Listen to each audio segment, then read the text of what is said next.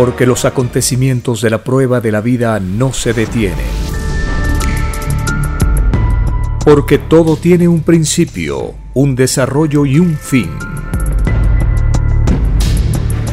Presentamos El tiempo está cerca. Una gran oportunidad para cambiar nuestros destinos y la vida. El cambio de costumbres provocará la caída del sistema de vida, de las leyes del oro. Los acontecimientos le salen al encuentro a las criaturas. Una nueva revelación, escrita por el primogénito solar, Alfa y Omega, se extiende por el mundo. Ciencia celeste, nueva moral filosofía común, justicia divina. El tiempo está cerca.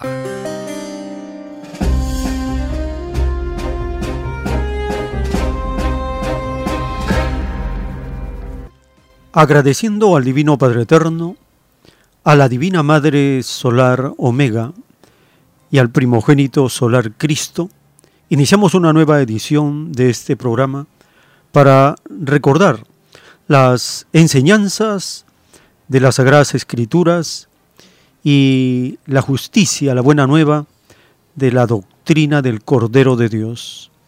Estamos en un planeta de pruebas donde todos los seres humanos pedimos al Divino Padre ganar en moralidad en este mundo. Esa es la causa por la cual el Eterno Padre, escribió con su dedo los diez mandamientos. Y a la vez, el pueblo en el mundo antiguo escuchó la voz del mismo Creador de todas las cosas anunciarles, decirles los diez mandamientos. El Padre Eterno siempre quiere lo mejor para todos y a nadie le da más derechos que a otros porque todos somos iguales en derechos delante de Dios. Los mandamientos fueron dados para que todos nosotros hagamos nuestra prueba de la vida de acuerdo a la más elevada moral que podamos concebir. Porque al tomar en cuenta los mandamientos, se crea una organización, un sistema de vida, una forma de vivir que nos permite volver al reino de los cielos. Porque los mandamientos enseñan sensaciones con virtudes, enseñan costumbres que no hacen daño a nadie. Y los mandamientos perfeccionan los cuerpos, los cerebros y los espíritus. Por algo fueron escritos por el dedo de Dios. El objeto de los mandamientos es que todos nosotros nos alejemos de los malos pensamientos para hacer acciones buenas con intenciones de la luz.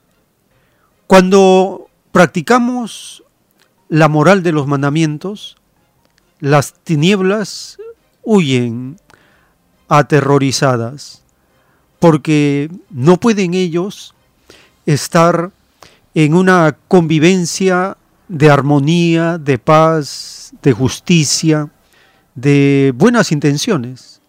Las tinieblas tienen su reinado en el caos, en el desequilibrio, el atropello, en las contravirtudes. Nosotros, los seres humanos, estamos en este planeta para ganar en virtudes y en elevada moral. No hemos venido a perder el tiempo, a condenarnos, a sufrir, a vivir en carestía, en pobreza y necesidad. No. Todos hemos venido a este planeta a vivir en abundancia igualitaria como la que nos provee la naturaleza con una correcta distribución del excedente del trabajo colectivo, no debería haber en este planeta ni un necesitado, ninguna persona que padezca pobreza, miseria, nadie debería morirse de hambre, nadie debería estar con enfermedades que pueden prevenirse, curarse. Debería ser un mundo de la luz, un paraíso en el grado correspondiente, y no lo que es actualmente, una verdadera pesadilla para todos los seres humanos por causa de un extraño y desconocido sistema de vida que nadie pidió a Dios.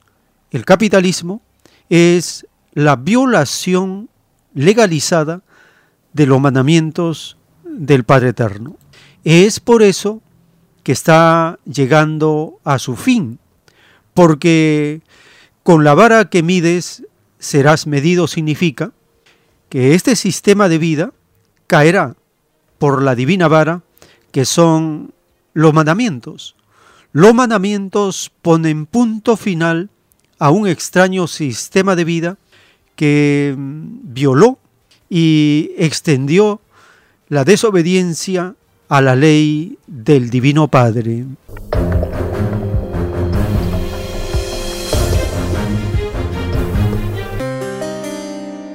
Bienvenidos. Un saludo a todas las familias con quienes compartimos estas informaciones que nos permiten estar atentos a los grandes acontecimientos que estremecen la patria planetaria. Y cuando escuchamos al autor de la ciencia celeste, él respondiendo a las preguntas que le hacen los hermanos, como por ejemplo, le preguntan ¿Quiénes pidieron los mandamientos? El autor de los rollos telepáticos nos va explicando la revelación, que el divino creador no impone nada. A él se le pide y él concede. Escuchemos al autor de la ciencia celeste.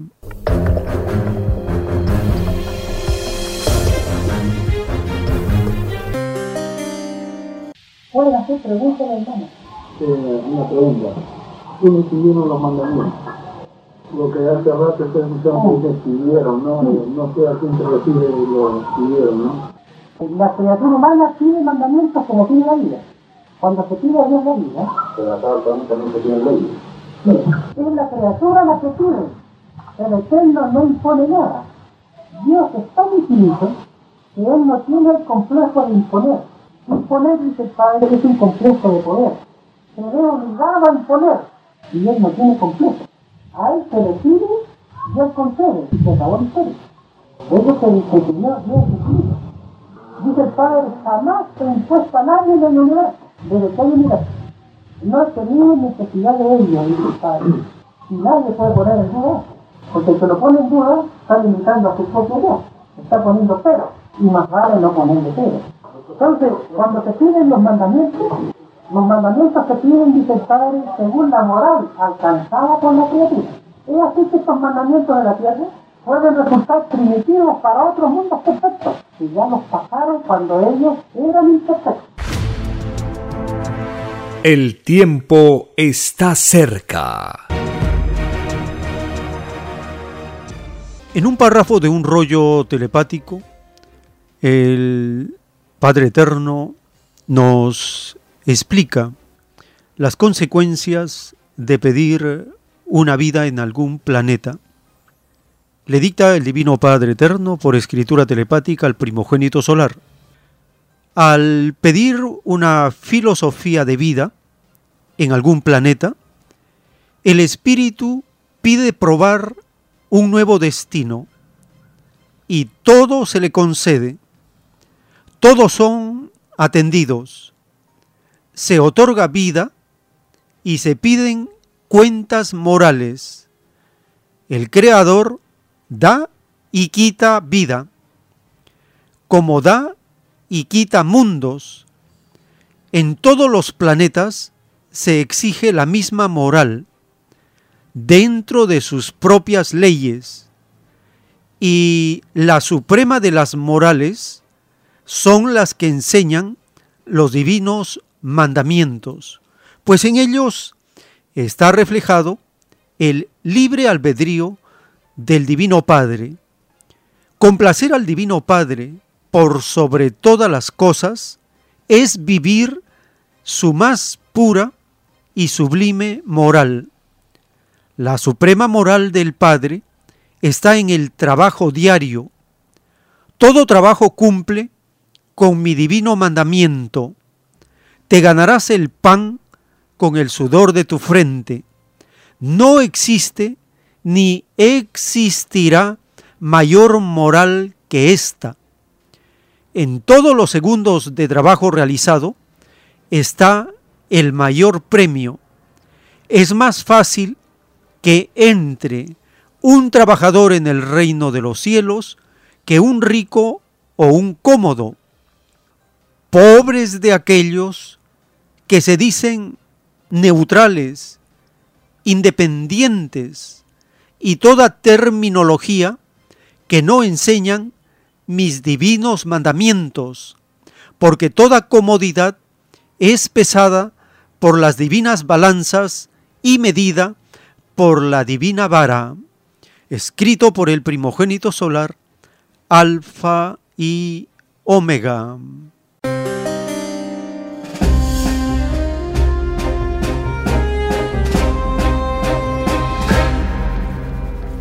Estamos conociendo que los mandamientos reflejan la moral y la expresión del libre albedrío del Padre Eterno. Todo trabajo cumple con la moral, porque el mandato de ganarse el pan con el sudor de la frente es lo que contiene la más elevada moral. Estamos escuchando en estas ediciones los capítulos del libro Carta a los Romanos.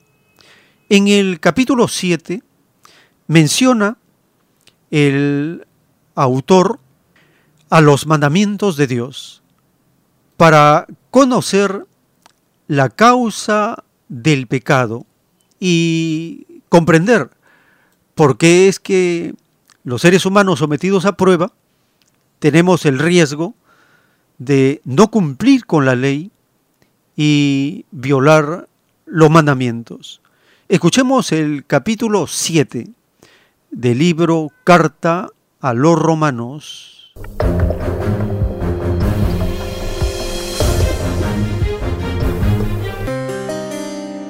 Capítulo 7 Analogía tomada del matrimonio ¿Acaso ignoráis, hermanos, pues hablo con los que conocen la ley, que la ley se enseñorea del hombre entre tanto que éste vive? Porque la mujer casada está sujeta por la ley al marido mientras éste vive. Pero si el marido muere, ella queda libre de la ley del marido.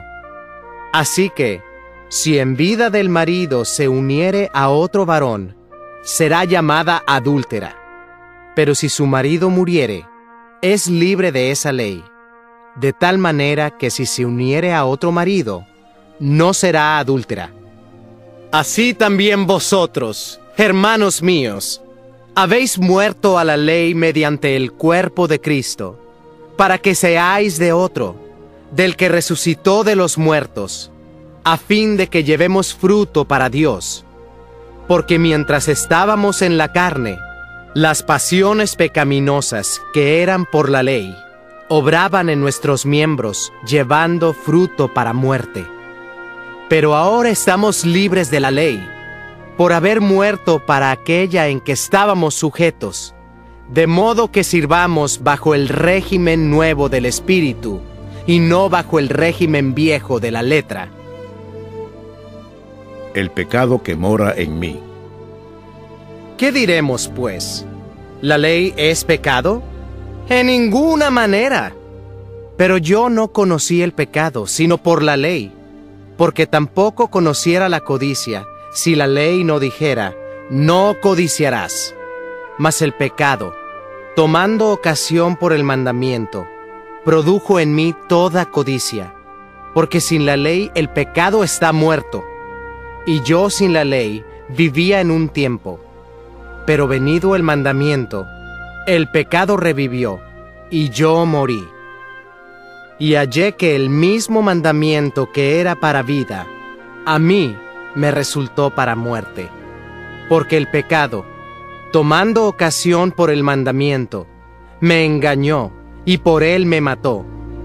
De manera que la ley a la verdad es santa, y el mandamiento santo, justo y bueno. Luego lo que es bueno, ¿vino a ser muerte para mí?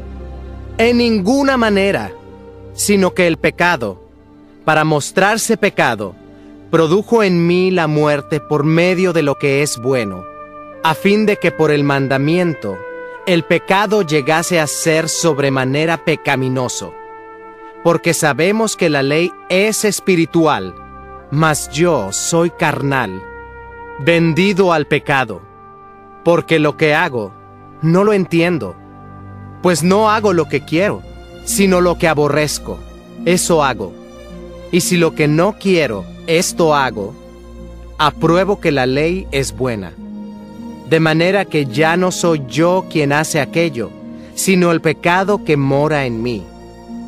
Y yo sé que en mí, esto es, en mi carne, no mora el bien porque el querer el bien está en mí, pero no el hacerlo. Porque no hago el bien que quiero, sino el mal que no quiero. Eso hago. Y si hago lo que no quiero, ya no lo hago yo, sino el pecado que mora en mí.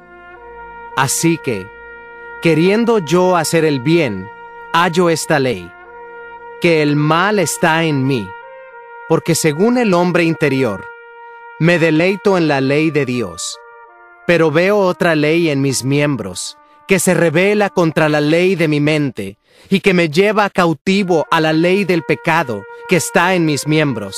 Miserable de mí. ¿Quién me librará de este cuerpo de muerte? Gracias doy a Dios por Jesucristo Señor nuestro.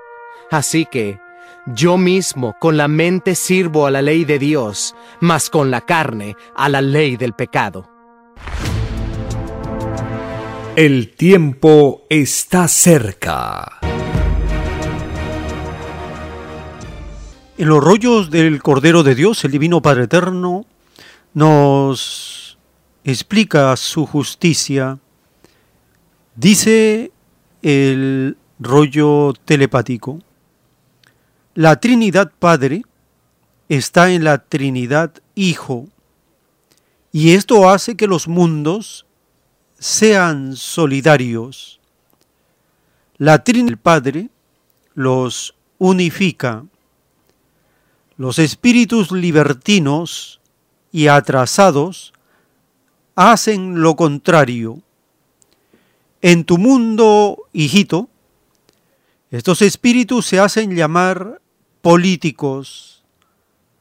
Por sus ideales atrasados, el mundo se encuentra dividido y todo sufrimiento de mis hijos explotados recaerá en ellos. El error más grande y más triste de estos espíritus libertinos es la de no tomar en cuenta mis divinos mandamientos. Escrito fue, todo árbol que no plantó el Divino Padre, de raíz será arrancado. Esos árboles son las filosofías que se dan los hombres, sin tomar en cuenta mis mandatos más les valdría no inventar doctrinas hechas al capricho y provecho de ellos. Pidieron en el reino no dividir a sus hermanos, porque sólo Satanás divide. Los divinos mandamientos unifican. Todo político será des preciado, porque quien lo siguió no entran al reino de los cielos. Escrito por el primogénito solar, Alfa y Omega.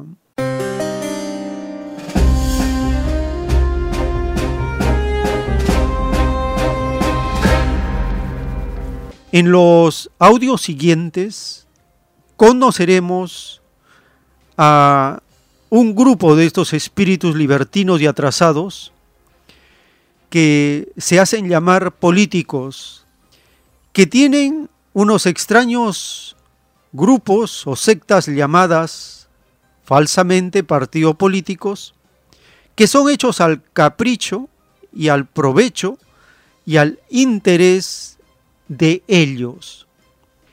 En el canal Epicentro TV, la periodista Anuska Buenaluque publicó un documento, un episodio, en la que se escucha en audio cómo integrantes de una secta política hacen sus comentarios, acuerdos y al escuchar conoceremos cómo los conspiradores, estos llamados en la doctrina vendepatrias y entreguistas, tienen su modo de actuar. Por eso el Divino Padre le llama espíritus libertinos y atrasados. No trabajan, son flojos, relajados, cómodos, se molestan porque tienen que trabajar, trabajan mal. En la misma voz de los protagonistas escucharemos este primer segmento. Allí, la mm, que ahora es presidenta del Congreso, dice que no trabajan y que no tienen compromiso, es decir, no están cumpliendo ningún mandato previo de la población. Escuchemos este documento publicado en Epicentro TV.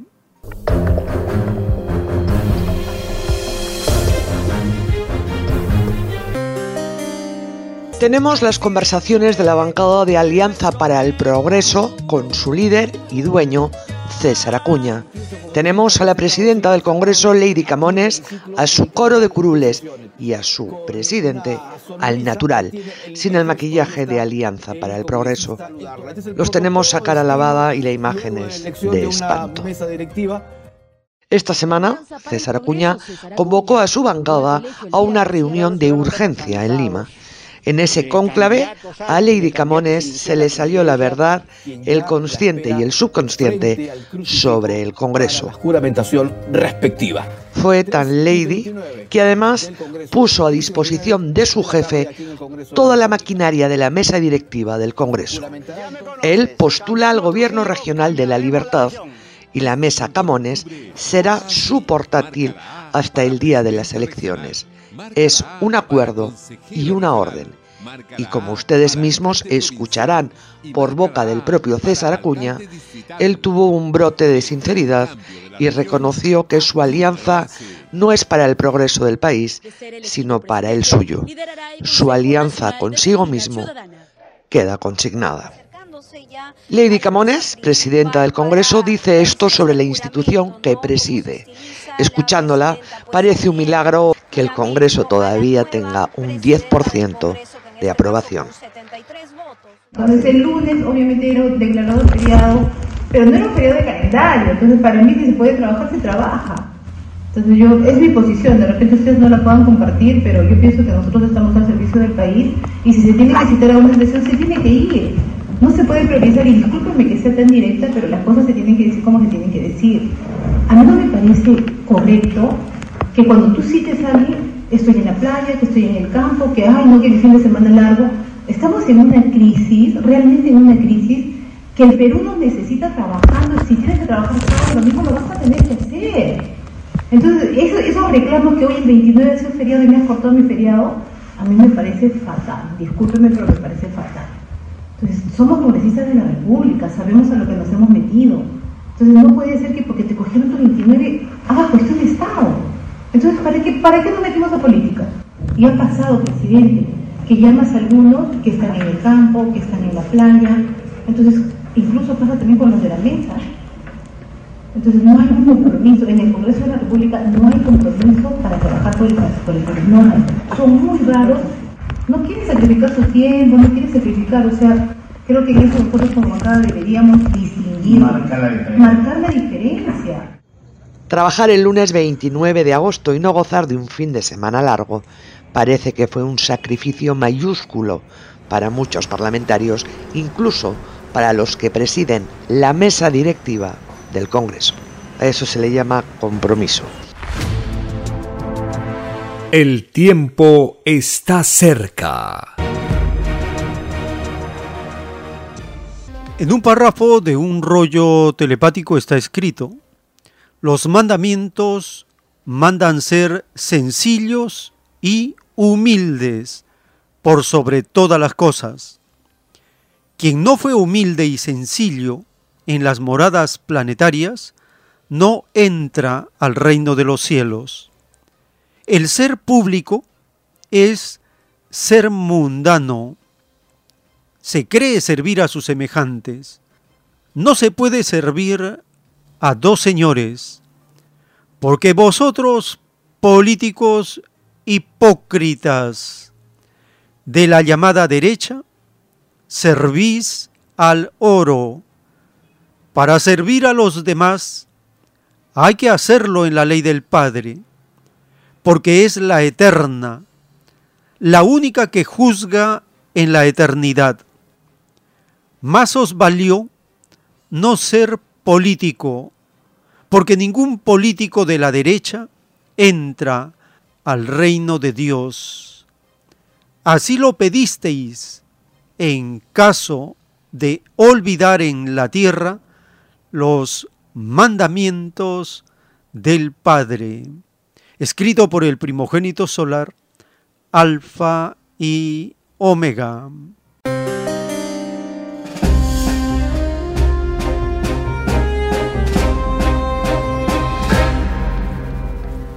En estos audios estamos escuchando a estos políticos hipócritas de la derecha. No trabajan y ellos mismos reconocen que trabajan mal y encima le echan la culpa de su descrédito, del repudio de la población a los asesores. Ellos son los culpables. Escuchemos este siguiente audio publicado en Epicentro TV por la periodista Anuska Buenaluque.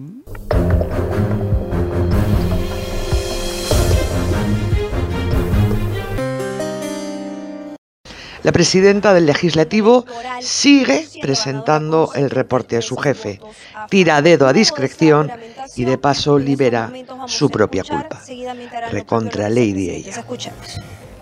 Tenemos un Congreso que está con 6%, 6.5% de, de, aceptación. Sigue bajando los ¿Cómo, se va a ¿Qué se va a hacer?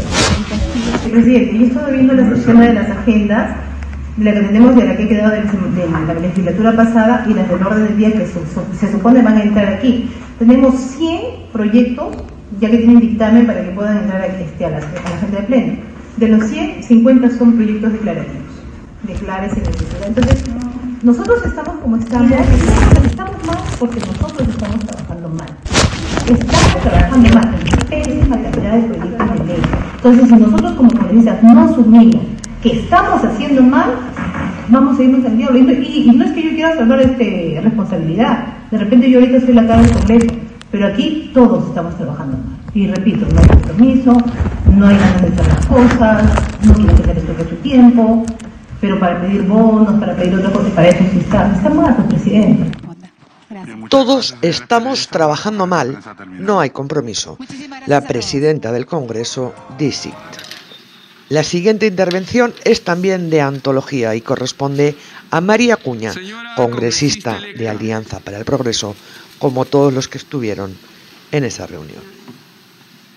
Yo creo que aquí la bancada no, no funciona porque los asesores no funcionan. Aquí los responsables son los asesores que nos llamen y vean las políticas, que los proyectos que debemos de, de presentar. ¿no? Nosotros somos un medio, nosotros conocemos la realidad de nuestros, pero nuestros asesores, ¿qué hacen? Yo estoy, no sé quiénes son todos los asesores, ¿no? Entonces, tenemos asesores de la bancada de que ellos son los que deben asesorarnos a nosotros, ¿no? Y si nosotros presentamos un proyecto, no pasa. ¿Pero por qué no pasa? ¿Quiénes están de asesores de la bancada? Cuénteme. En política es el político el arquitecto de las decisiones. Y abajo tiene sus asesores, que son los constructores, para ponemos los ladrillos. Pero el político dice, quiere una casa de dos pisos, de una, con piscina, con pasto, no. Es el arquitecto de las decisiones, presidente.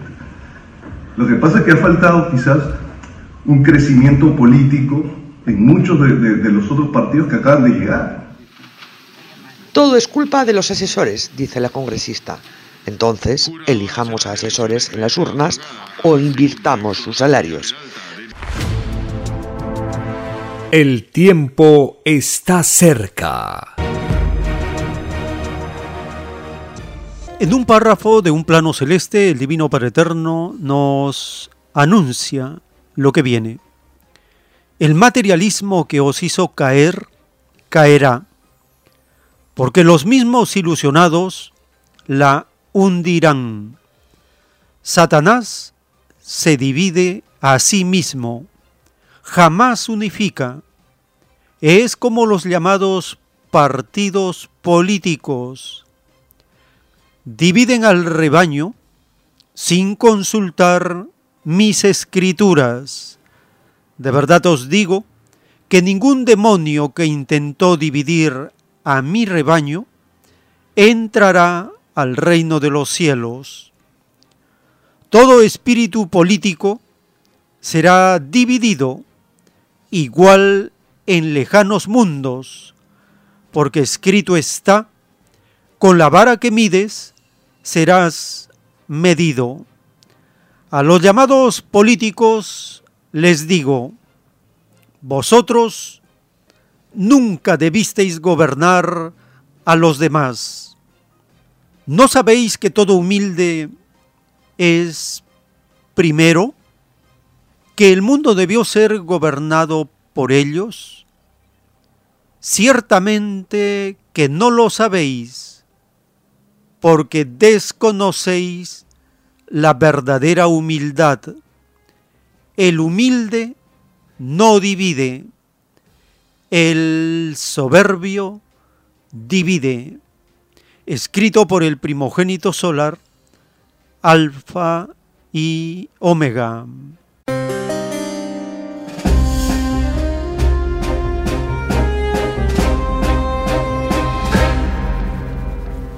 Estos espíritus políticos, libertinos y atrasados, que hacen sus sectas políticas por puro capricho e interés. Escuchemos el siguiente segmento de este audio publicado en Epicentro TV. Aquí, el extraño jefe de esta secta política pide a la mesa directiva que aprueben sus proyectos y la llamada extraña y desconocida presidenta del Congreso reconoce que han contratado mucha gente. Escuchemos este siguiente segmento de estos audios publicados en Epicentro TV.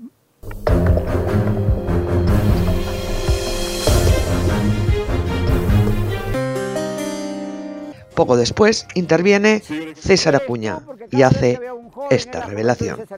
El acuerdo para armar el bloque, para, para que Ley Villar presidenta, se hablaba de que se va a hacer una agenda, que todas las semanas se aprueba un proyecto de ley, no un proyecto de cada bancada, o dos, para que sean, para que sean contentos. La mesa directiva del Congreso es la que agenda los temas a tratar en el Pleno y en vez de que se privilegie lo urgente, Lo que César Acuña plantea para mejorar la aprobación del Congreso es que se cumpla el acuerdo con sus socios de mesa. Esto es, que se aprueben sus proyectos a granel como cancha. ¿Y los del resto de las bancadas? Pregunta para un político nada diferente. Lady Camones, en su línea de chica aplicada, se queja con el jefe de que ella ha planteado que los plenos empiecen los miércoles en la tarde y continúen todo el jueves para así poder aprobar más proyectos de ley, pero dice que los compañeros le echan en cara. Pero ¿cómo vamos a trabajar los miércoles? ¡Socorro! Sin comentarios, pero eso sí, nunca podremos agradecerle lo suficiente a Lady Camones por este autorretrato. Se ha llenado el Congreso de gente que hay demasiada gente, demasiada gente.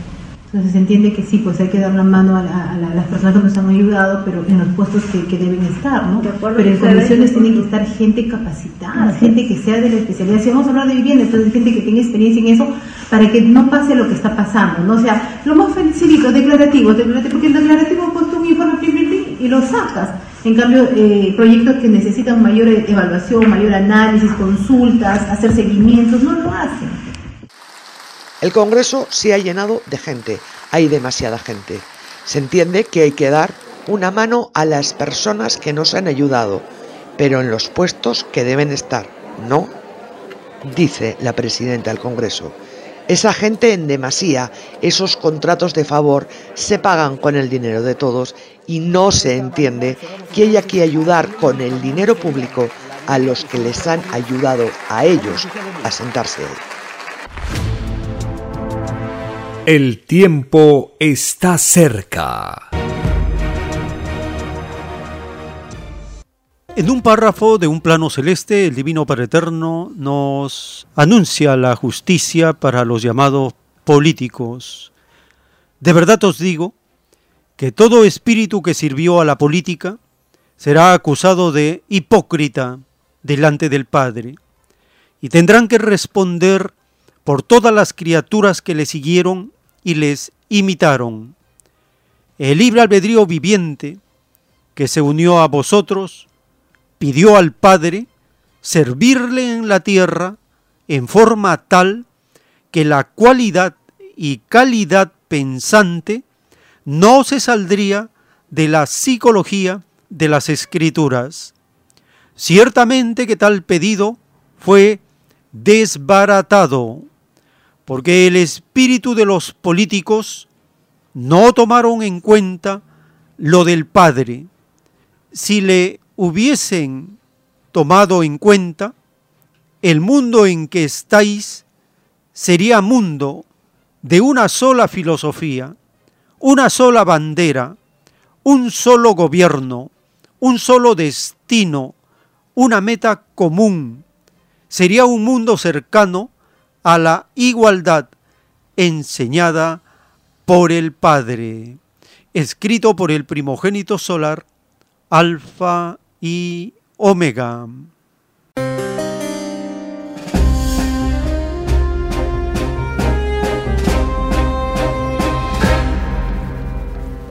Estamos escuchando a estos espíritus libertinos y atrasados que por capricho e interés material forman sectas malamente llamadas partidos políticos. En este siguiente segmento del episodio publicado en Epicentro TV, la periodista Nuska Buenaluque habla de los comentarios que hacen estos integrantes de esta secta. El llamado extraño y desconocido jefe dice que Alto Trujillo le va a favorecer, le va a ayudar a su secta política porque él es la misma secta. Escuchemos este siguiente audio de las extrañas conversaciones de esta secta política.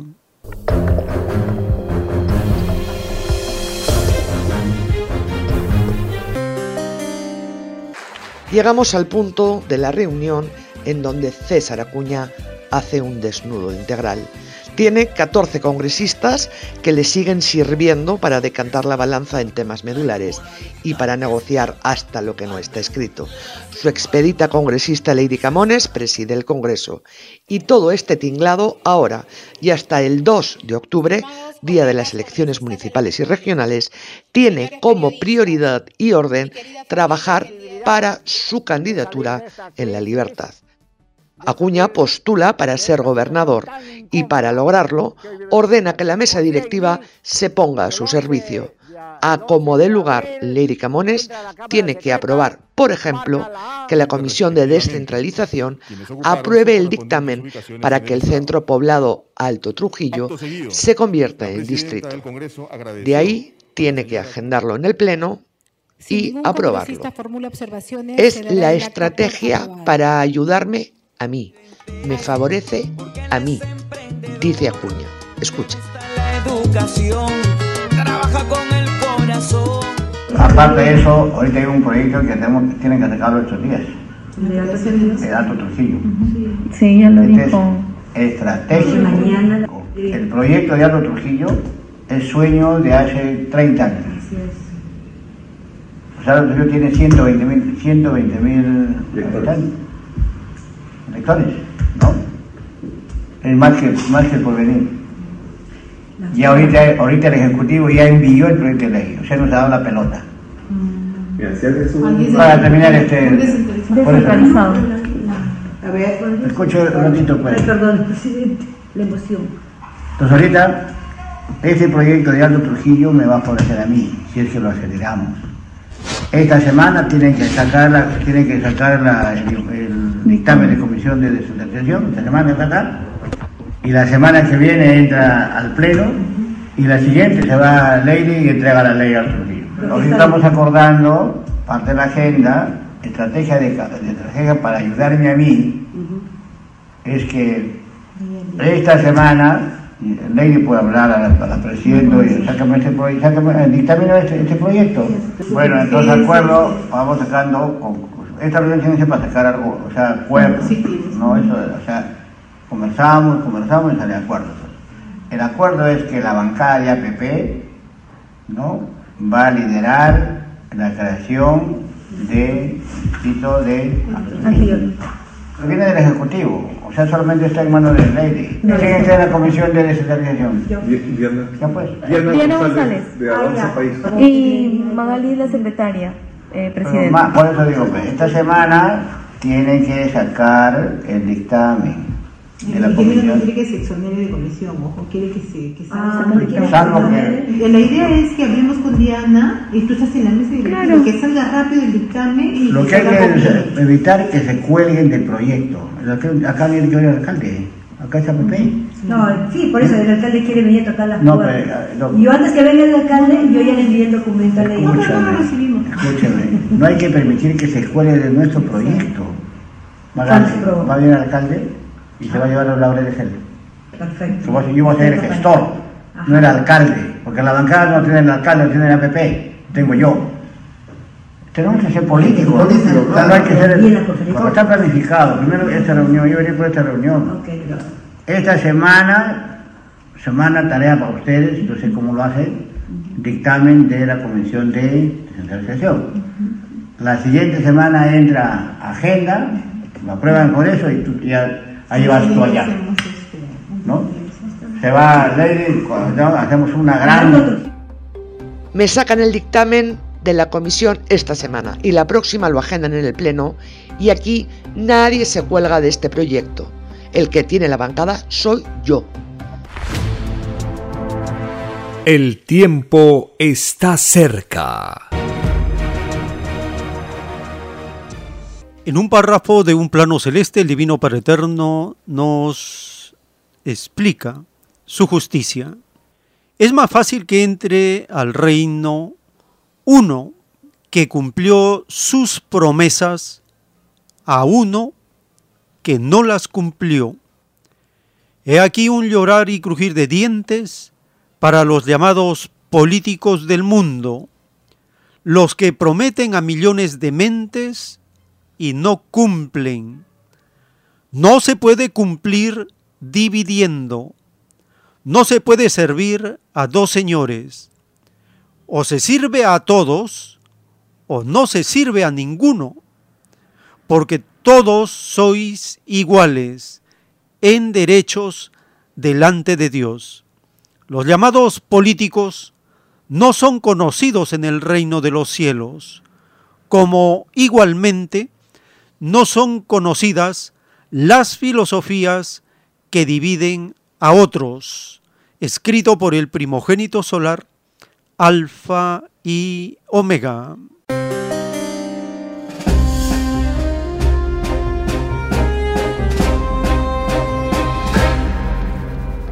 En este siguiente segmento escucharemos cómo estos extraños políticos de la derecha conspiran y por oportunismo, por interés, por conveniencia, aprueban, traban proyectos de ley, todo pensando en sus beneficios, en sus propios intereses. Escuchemos el último segmento de estos audios publicados en Epicentro TV por la periodista Anuska Buenaluque.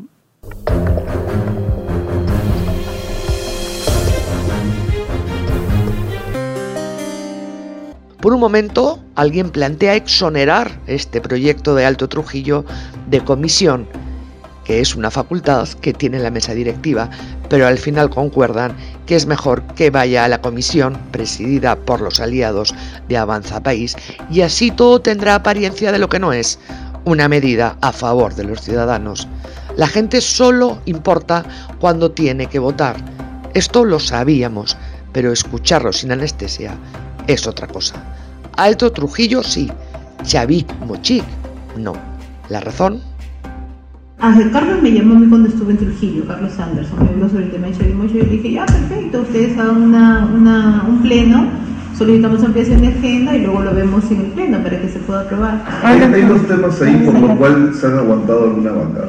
Sí. Primero, porque Anderson les ha dicho a todos que es solo declarativo y en realidad la primera parte es declarativa, pero hay disposiciones transitorias que sí cambian, no solo declarativo.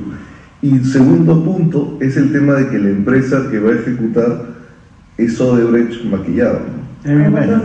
Con otro nombre. Entonces, y eso yo, presidente, también lo evaluaría por el impacto a usted en campaña. O sea, ¿qué pasa si dice, la presidenta Lady Camones de APP aprobó algo que envía Pedro Castillo, lo envía a la presidenta de APP, lo aprueban con Odebrecht, ¿y quién va a ser el próximo gobernador de la libertad? Como yo veo a veces a Beto que se hacen unas, unos cuentos enormes y los Fujis han, y los Fujis han retrocedido, no lo han firmado. Lo del Alto Trujillo, yo creo que Ah, sí, es un tema popular. No, no, Yo no le he pedido, por eso Chavismo, le he pedido Alto Trujillo. Además, nosotros diremos, mira, ve, el Ejecutivo pide que te atendamos rápido y está.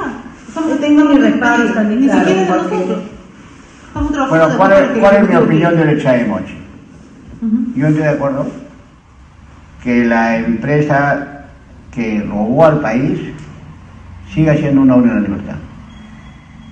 Porque en el fondo es la misma empresa Maquillado. sí. maquillada. Es- Esa, ahí tenemos que sacarle, sacarle a todos y, yo- yo- para mí, obra pública. Tanto quiere. No le va a ayudar, presidente, eso. Ergo, me comprometí con el congresista Anderson, pero bye bye Anderson. Seguramente Alianza para el Progreso no es el único partido que opera en estos términos, pero es particularmente grave y revelador en su caso. Si se llegara a un adelanto de elecciones o se concretara una vacancia, ella, Acuña y su partido tendrían un papel medular en la transición. Y si nada de esto ocurre y todo sigue igual, es revelador y desalentador ver y escuchar cómo se manejan y se maneja este poder del Estado. El tiempo está cerca. Les recordamos las actividades culturales de los domingos en Vegetalia, Girón Camaná 344 en el Cercado de Lima a partir de las 3 de la tarde y a las 4 la conferencia para este domingo 4 de septiembre de 2022. El tema, la vida y la supervivencia. El ingreso para estas actividades es completamente libre.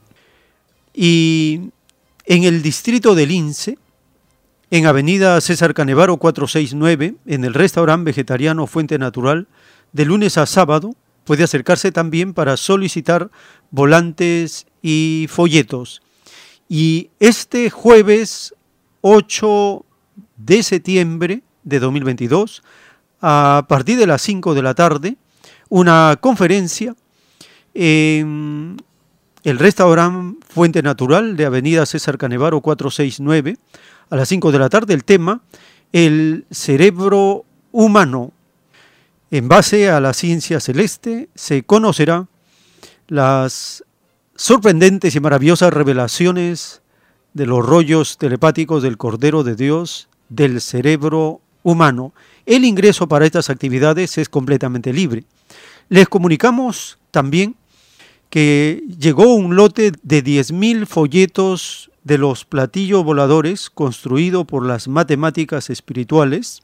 Pueden acercarse para solicitar sus folletos y colaborar en la distribución gratuita junto con una buena cantidad de volantes con todos los interesados a nivel de Lima y de las regiones.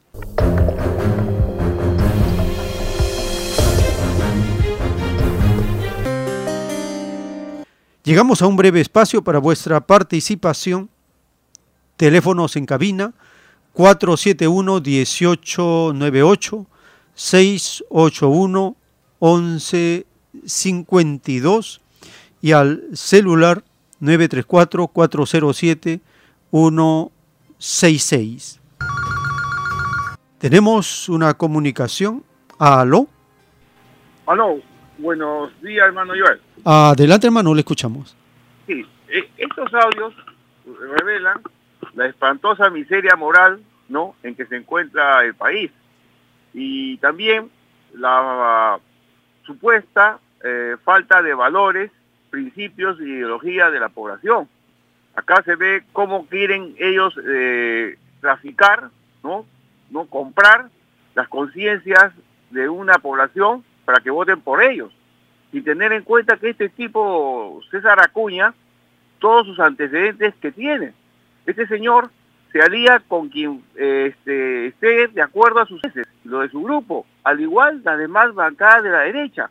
Es decir, ellos solamente actúan de, de acuerdo a cómo aumentar su poder político, su poder económico, ¿no? Y sus intereses de aquellos que los rodean, sus partidarios. Este señor Acuña, eh, caso único, nunca lo he escuchado, tiene una gerenta del llamado partido, es decir, como si fuera una empresa. Es decir, estos señores claramente se ven que están ahí solamente por el dinero. Lamentablemente, este, este mal, este virus de, la codicia, de la ambición, ¿no? mala vida, está en gran parte de la población del Estado, del país, que digan, y en todos los organismos del Estado, llámese ejecutivo, eh, legislativo y el Poder Judicial.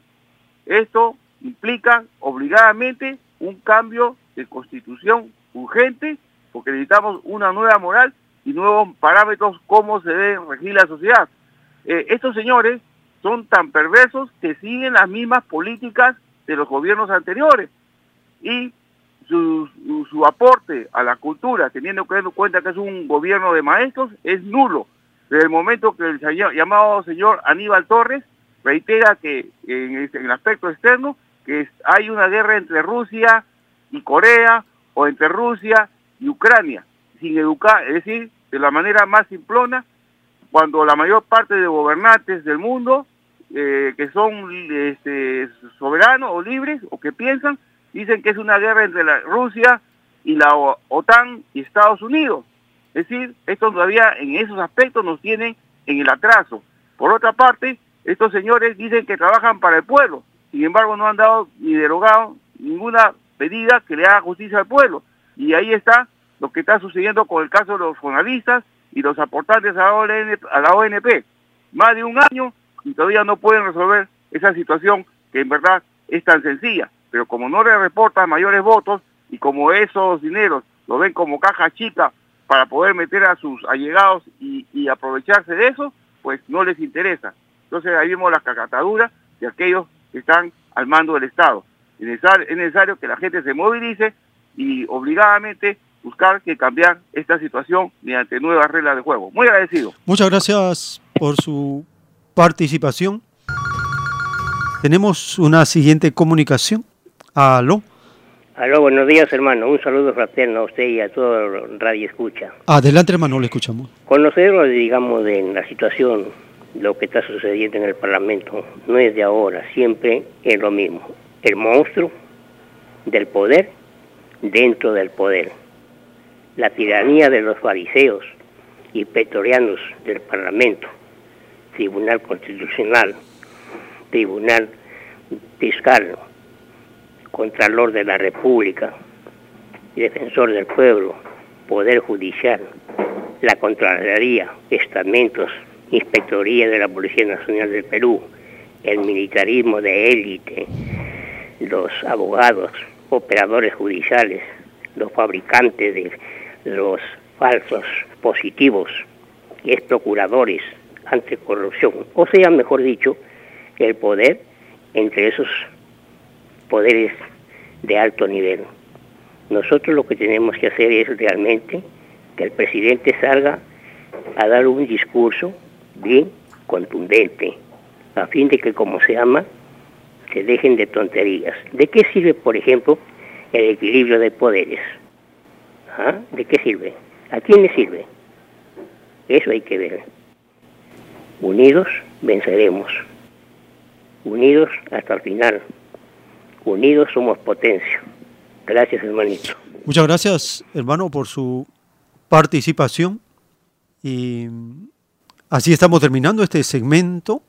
Les agradecemos por estar acompañándonos y les invitamos a seguirnos. Tenemos más audios en la siguiente para compartir.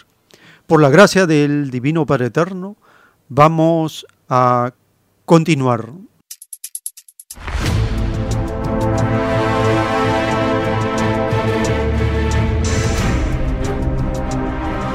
El tiempo está cerca.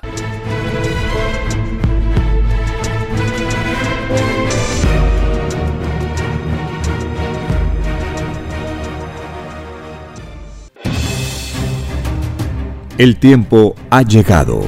Hay momentos cuando el pueblo entra en un estado de soberanía y esto ocurre cuando el creador de la vida ordena cambiarlo todo. Por mandato divino, está escrito en la doctrina Alfa y Omega que deben constituirse congresos de obreros y obreras en todas las naciones. Cristo dijo en Lucas 12, verso 32, No temáis, pequeño rebaño, porque a vuestro Padre le ha placido daros el reino. Envíe sus aportes en texto y audio al 934-407-166 o solicite más información al 934-407-166. Solo una unidad común con nueva moral dará paz al mundo. Por orden de Dios Padre, el mundo será dirigido por los trabajadores. Ha llegado el tiempo para que el pueblo escoja su propio destino y se gobierne a sí mismo. Alegraos humildes del mundo, vuestro yugo llega a su fin.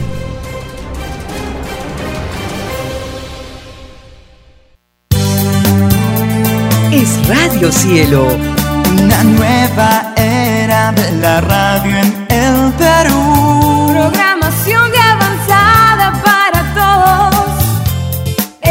Radio Cielo, el mejor anhelo de tu vida.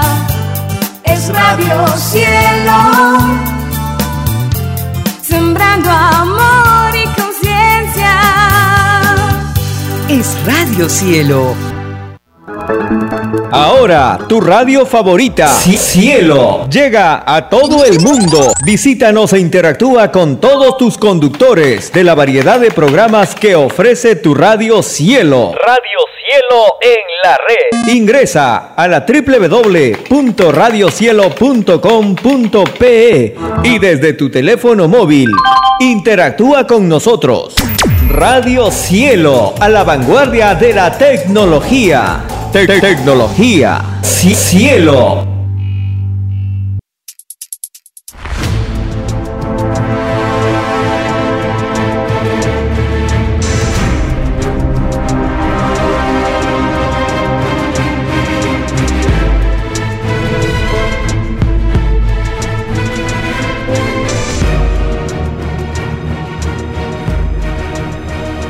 Porque los acontecimientos de la prueba de la vida no se detienen. Porque todo tiene un principio, un desarrollo y un fin. Estamos compartiendo. El tiempo está cerca. Una gran oportunidad para cambiar nuestros destinos y la vida. El cambio de costumbres provocará la caída del sistema de vida, de las leyes del oro. Los acontecimientos le salen al encuentro a las criaturas. Una nueva revelación, escrita por el primogénito solar, Alfa y Omega, se extiende por el mundo. Ciencia celeste. Nueva moral filosofía común, justicia divina. El tiempo está cerca.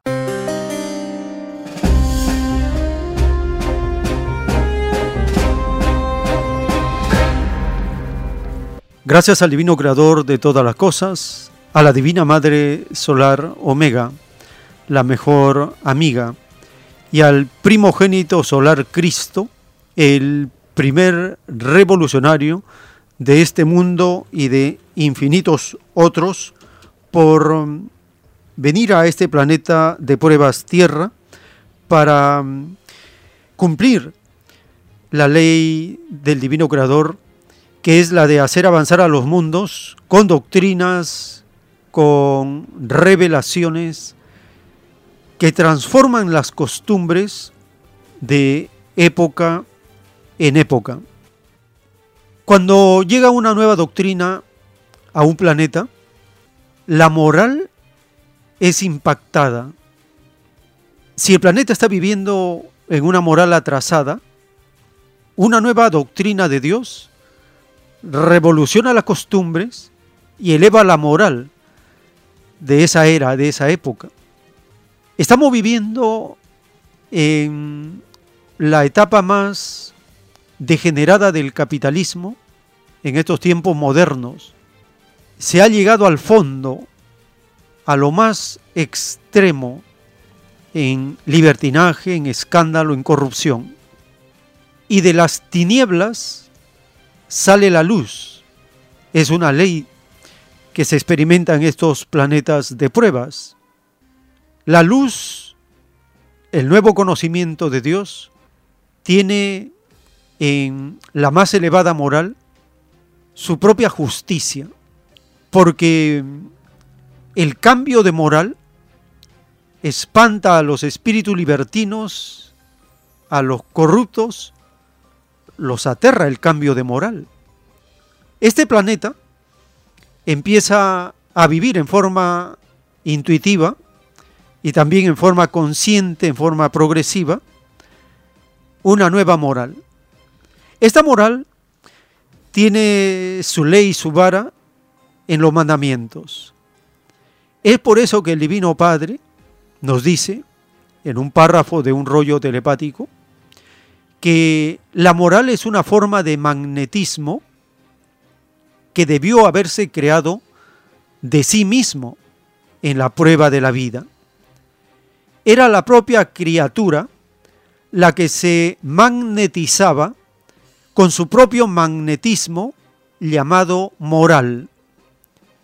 Para poder lograr la más elevada moral que la mente pueda imaginar, había que saturarse de la divina psicología del divino evangelio del Padre Jehová y de sus divinos mandamientos. Los divinos mandamientos representaban para los que pidieron la prueba de la vida, la diaria moral de sus existencias, instante por instante, idea por idea, molécula por molécula, segundo por segundo. Y en cada uno de los microscópicos está el número viviente. Como lo de arriba es igual a lo de abajo, los tripulantes solares de los platillos voladores tienen que cumplir también divinos evangelios o sagradas escrituras correspondientes a sus jerarquías solares, tal como los espíritus de la tierra lo hacen en su jerarquía humana, escrito por el primogénito solar, Alfa y Omega.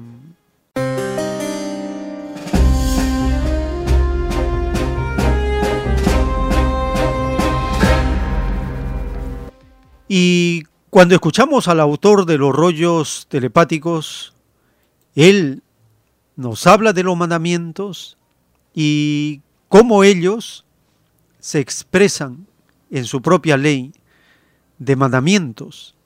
También el autor menciona al Divino Padre Jehová de los ejércitos.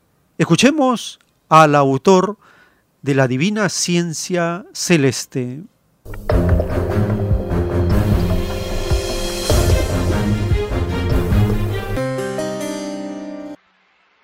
Y los mismos mandamientos hablan sus leyes y mandamientos, tal como habla uno. Y los mandamientos siempre le dan el favor a Dios, no, le dan el favor a la criatura. Y todo escándalo es con moléculas. Una molécula de carne tiene un libre albedrío diferente de la otra molécula, tal como uno tiene libre albedrío espiritual. En el juicio uno tiene alineado todo un ejército, que es de uno. Eso se llama el todo sobre todo, de uno. Nace el término global de los ejércitos. Como él creó todo, el ejército de él está compuesto de todo y su ejército no tiene límites. Nadie conoce donde termina el ejército de Jehová, desde que existe el universo.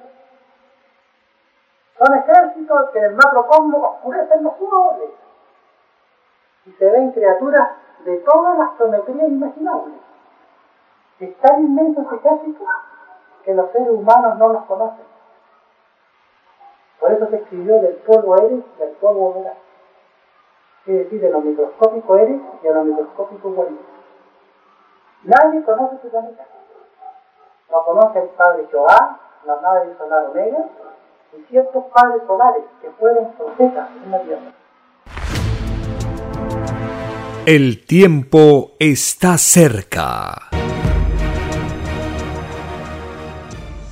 En un párrafo de un rollo telepático, el Divino Padre Eterno nos habla del historial galáctico.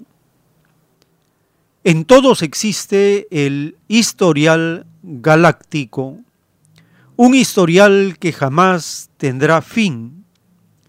Los platillos voladores estuvieron presentes en cada historial galáctico de cada uno, tal como lo están en este mismo instante en la Tierra. Ciertamente que en ningún instante de su propio desarrollo la Tierra ha estado sola. Un universo de invisibles criaturas trabajan dentro de todos los elementos de la naturaleza. Son los divinos querubines de todas las especialidades. Es un inaudito ejército de seres pensantes que viven en sus propias galaxias llamadas elementos de la naturaleza. Este ejército lo encabeza el Divino Padre Jehová. y tal ley es universalmente conocida en cualquier punto del universo. Jehová de los ejércitos es gloria eterna. Hasta en el divino evangelio que le fue dado a este planeta de prueba, está esta divina ley. Los platillos voladores también son parte del ejército de Jehová. Todo el universo lo es, porque todo cuanto existe fue creado por un mismo Dios, escrito por el primogénito solar, Alfa y Omega.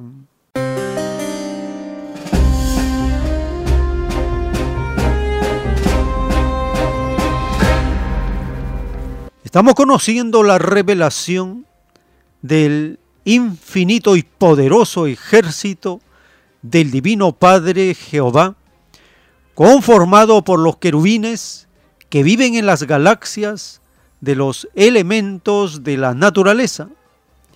Y también menciona que los platillos voladores son parte del infinito ejército del Padre Eterno.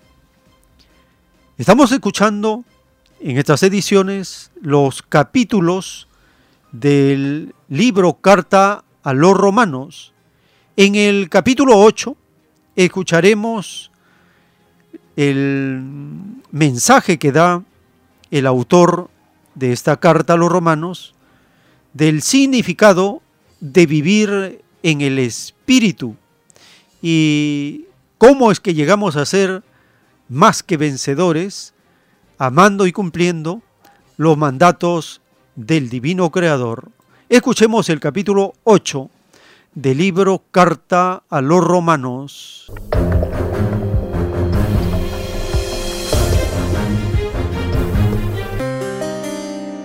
Capítulo 8 Viviendo en el Espíritu Ahora pues, Ninguna condenación hay para los que están en Cristo Jesús, los que no andan conforme a la carne, sino conforme al Espíritu. Porque la ley del Espíritu de vida en Cristo Jesús me ha librado de la ley del pecado y de la muerte, porque lo que era imposible para la ley, por cuanto era débil por la carne, Dios enviando a su Hijo en semejanza de carne de pecado, y a causa del pecado, condenó al pecado en la carne, para que la justicia de la ley se cumpliese en nosotros, que no andamos conforme a la carne, sino conforme al Espíritu. Porque los que son de la carne piensan en las cosas de la carne, pero los que son del Espíritu, en las cosas del Espíritu porque el ocuparse de la carne es muerte, pero el ocuparse del Espíritu es vida y paz. Por cuanto los designios de la carne son enemistad contra Dios, porque no se sujetan a la ley de Dios, ni tampoco pueden. Y los que viven según la carne no pueden agradar a Dios. Mas vosotros no vivís según la carne, sino según el Espíritu si es que el Espíritu de Dios mora en vosotros. Y si alguno no tiene el Espíritu de Cristo, no es de él. Pero si Cristo está en vosotros, el cuerpo en verdad está muerto a causa del pecado, mas el Espíritu vive a causa de la justicia. Y si el Espíritu de aquel que levantó de los muertos a Jesús mora en vosotros, el que levantó de los muertos a Cristo Jesús, vivificará también vuestros cuerpos mortales por su Espíritu que mora en vosotros. Así que, hermanos, deudores somos, no a la carne, para que vivamos conforme a la carne, porque si vivís conforme a la carne, moriréis. Mas si por el Espíritu hacéis morir las obras de la carne, viviréis porque todos los que son guiados por el Espíritu de Dios, estos son hijos de Dios. Pues no habéis recibido el espíritu de esclavitud para estar otra vez en temor, sino que habéis recibido el espíritu de adopción, por el cual clamamos, Abba, Padre. El espíritu mismo da testimonio a nuestro espíritu de que somos hijos de Dios. Y si hijos, también herederos, herederos de Dios y coherederos con Cristo, si es que padecemos juntamente con Él, para que juntamente con Él seamos glorificados. Pues tengo por cierto que las aflicciones del tiempo presente no son comparables con la gloria venidera que en nosotros ha de manifestarse.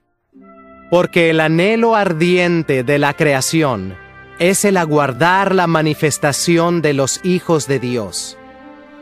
Porque la creación fue sujetada a vanidad, no por su propia voluntad, sino por causa del que la sujetó en esperanza, porque también la creación misma será libertada de la esclavitud de corrupción, a la libertad gloriosa de los hijos de Dios. Porque sabemos que toda la creación gime a una, y a una está con dolores de parto hasta ahora. Y no solo ella, sino que también nosotros mismos, que tenemos las primicias del Espíritu, nosotros también gemimos dentro de nosotros mismos, esperando la adopción la redención de nuestro cuerpo, porque en esperanza fuimos salvos. Pero la esperanza que se ve no es esperanza, porque lo que alguno ve, ¿a qué esperarlo? Pero si esperamos lo que no vemos, con paciencia lo aguardamos. Y de igual manera el Espíritu nos ayuda en nuestra debilidad. Pues ¿qué hemos de pedir como conviene? No lo sabemos, pero el Espíritu mismo intercede por nosotros con gemidos indecibles. Mas el que escudriña los corazones sabe cuál es la intención del Espíritu, porque conforme a la voluntad de Dios, intercede por los santos. Más que vencedores. Y sabemos que a los que aman a Dios, todas las cosas les ayudan a bien esto es, a los que conforme a su propósito son llamados, porque a los que antes conoció, también los predestinó para que fuesen hechos conformes a la imagen de su Hijo, para que Él sea el primogénito entre muchos hermanos. Y a los que predestinó, a estos también llamó, y a los que llamó, a estos también justificó y a los que justificó, a estos también glorificó. ¿Qué pues diremos a esto? Si Dios es por nosotros, ¿quién contra nosotros? El que no escatimó ni a su propio Hijo, sino que lo entregó por todos nosotros, ¿cómo no nos dará también con Él todas las cosas? ¿Quién acusará a los escogidos de Dios? Dios es el que justifica.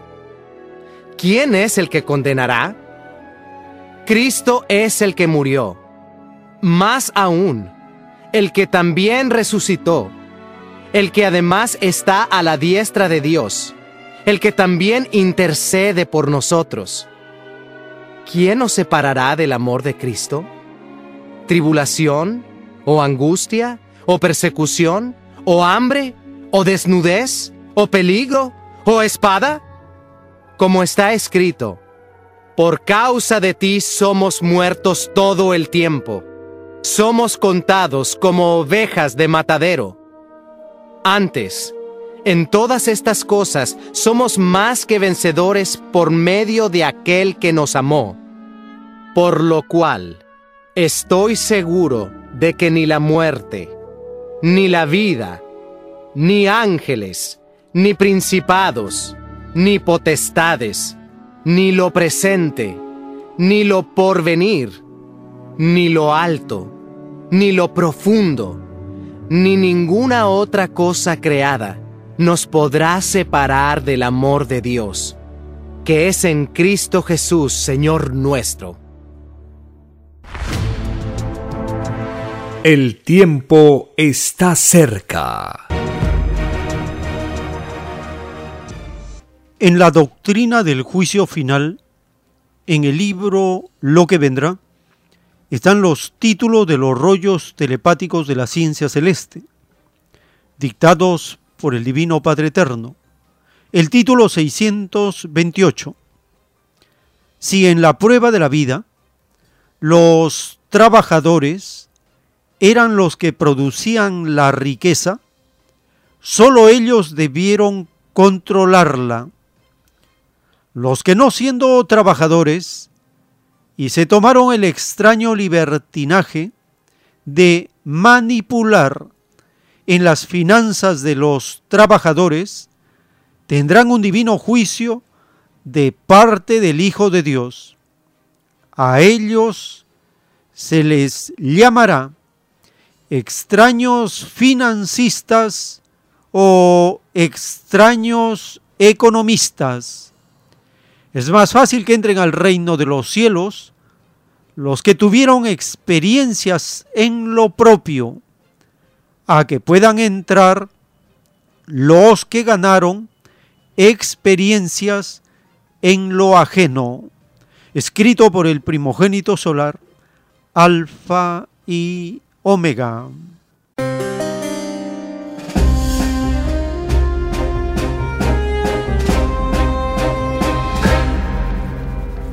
Los extraños financistas, los extraños economistas, publican en los portales del gobierno del Ministerio de Economía la propuesta de presupuesto para el año 2023 y afirman que no traerá sorpresas que puedan ahuyentar a los inversionistas, pues dicen, estamos en el camino de mejorar la confianza. Las llamadas asignaciones presupuestales que el gobierno está planteando exigirán que las autoridades de todos los niveles de gobierno agilicen la ejecución de recursos de los proyectos de inversión. Según el proyecto de ley de presupuesto público para el año 2023, el presupuesto de apertura sería de cerca de 215 mil millones de soles, lo que representa el 21% del Producto Bruto Interno. Este monto constituye un crecimiento del 9% en relación al presupuesto de este año 2022 y de un crecimiento del 4% en términos reales, descontando la inflación del presente año. Escuchemos a un extraño economista encargado del Ministerio de Economía y Finanzas, en su presentación al extraño y desconocido Congreso, afirma estos montos que están publicados en el portal del Ministerio de Economía y Finanzas y menciona las líneas de crecimiento por recaudación y decrecimiento de los recursos que aportan el sector de la minería. Escuchemos este primer segmento de su participación del extraño ministro de Economía.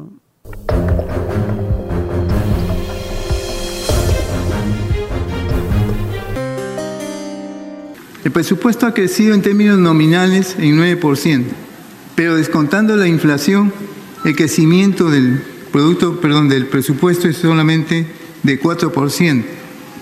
Que dicho sea de paso, es un presupuesto que está absolutamente alineado con lo que es la normatividad fiscal.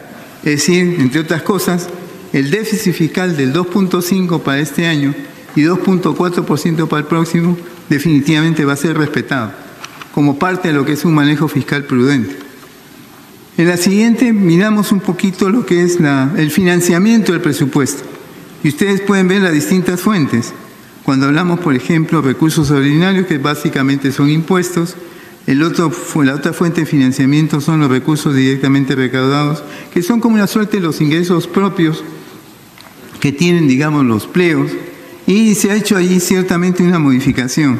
Una parte importante de los recursos directamente recaudados se les va a dar tratamiento como si fueran recursos ordinarios, o sea, como recursos provenientes de la recaudación tributaria fundamentalmente. Esto tiene que ver, digamos, con una serie de elementos relacionados a una mejor gestión en cuanto a lo que es la caja, lo que es la caja fiscal. Y obviamente también, dicho sea de paso, el hecho de que una parte importante de los RDR se hayan pasado como si fueran recursos ordinarios, no implica en lo absoluto que se le esté quitando un sol a cualquier pliego, por ejemplo, que tiene recursos directamente recaudados. Lo único que se está haciendo en aras de tener una mayor eficiencia es que esos recursos directamente recaudados fueran como si recursos ordinarios. Pero eh, aquí hay un tema muy claro que aprovecho la oportunidad para señalar. Un mito sobre el Ministerio de Economía y Finanzas es que siempre se le ha visto como un ente o un ministerio obstaculizador y no facilitador. la tendencia cambia ahora. Nosotros lo que estamos buscando hacer es que el Ministerio de Economía y Finanzas sea un ente facilitador de lo que es el gasto. Obviamente, el tema ahí es cumpliendo la normatividad necesaria, pero creo que es un elemento, un punto de corte importante, dada la situación económica en la que nos encontramos.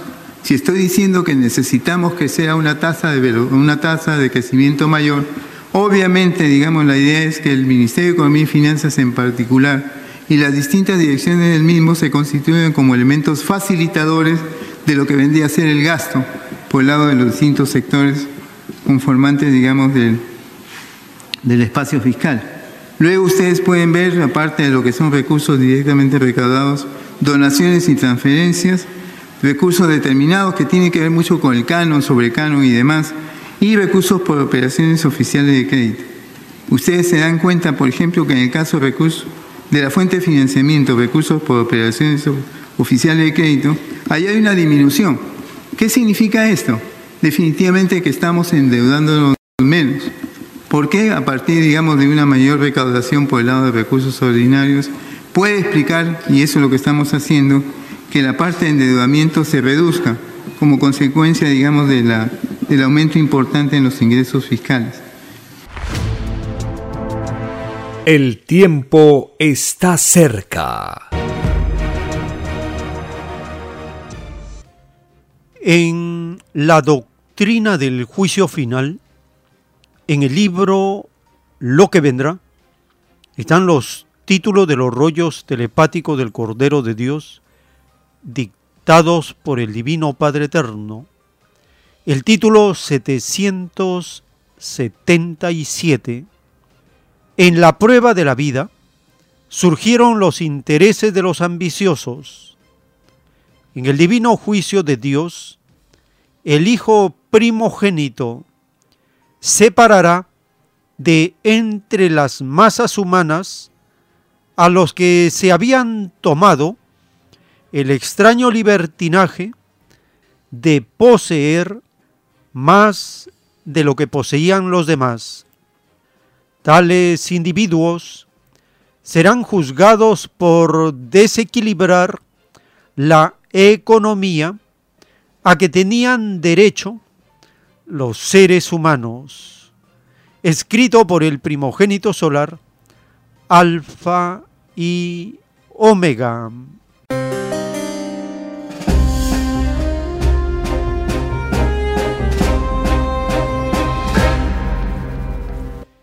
El Divino Padre Eterno nos está anunciando su justicia. Los ambiciosos del sector privado son acusados por desequilibrar la economía a que tenemos derecho todos los seres humanos.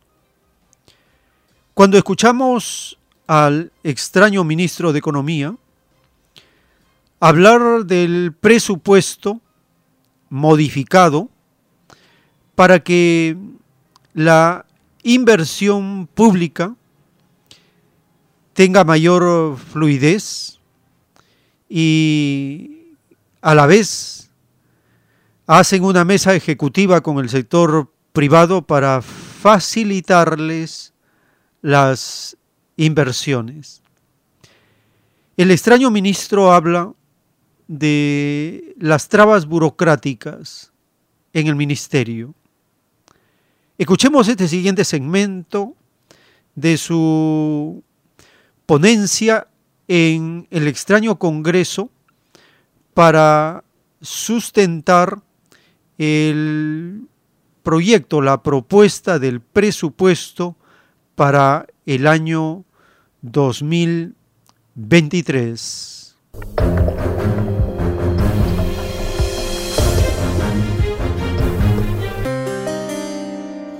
Estos son algunos aspectos contenidos, digamos, en lo que es la ley de endeudamiento, pero yo quisiera terminar la exposición con un resumen muy simple. Primero, necesitamos que un Ministerio de Economía y Finanzas sea más que un obstáculo, una traba, un facilitador en cuanto a lo que es el gasto.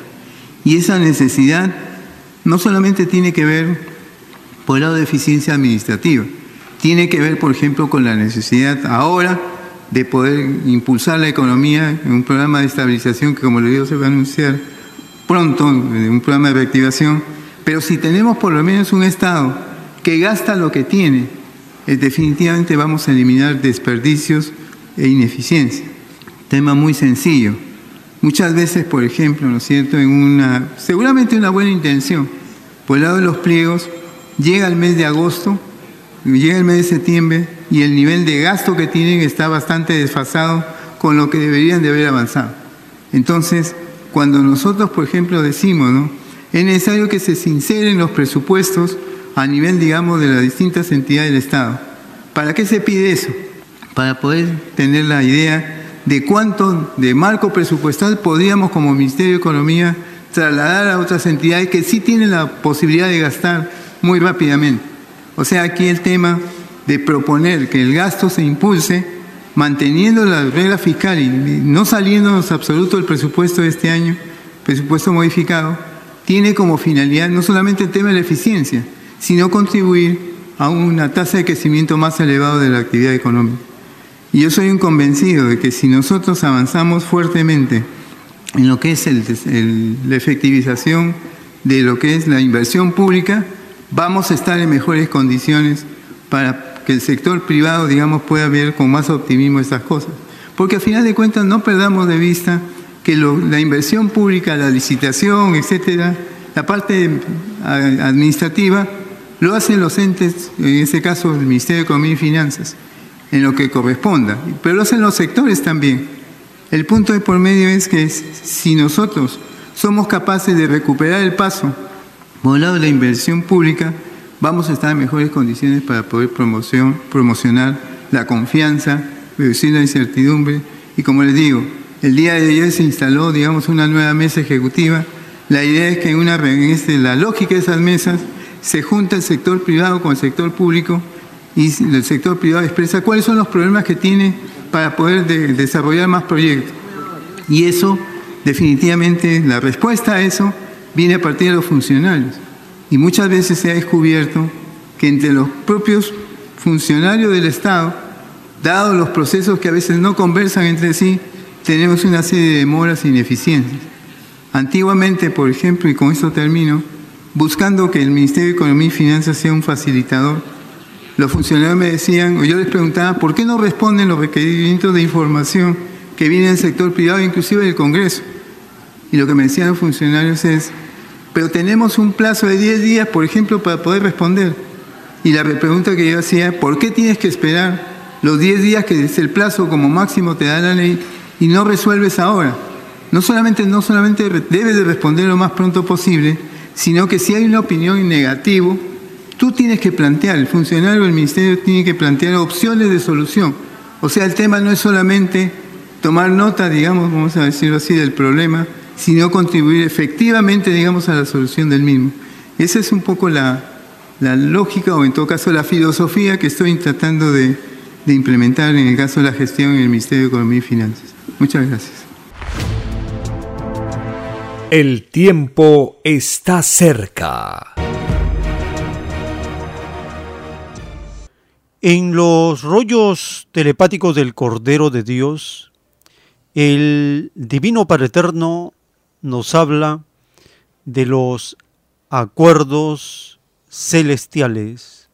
Dice el Eterno Creador, los acuerdos celestiales analizan todos los detalles del futuro mundo, deben analizar la filosofía, los destinos, las escrituras, la organización de sus criaturas, los hechos grandes y pequeños. Los detalles incluyen a todos, desde el microbio hasta lo mayor porque nadie es desheredado. En este análisis de un futuro planeta, nadie es más importante que otro. Todos son iguales. Esta tiniebla de darse importancia sale de libre albedrío de la criatura, de su poca evolución He aquí la causa de toda división.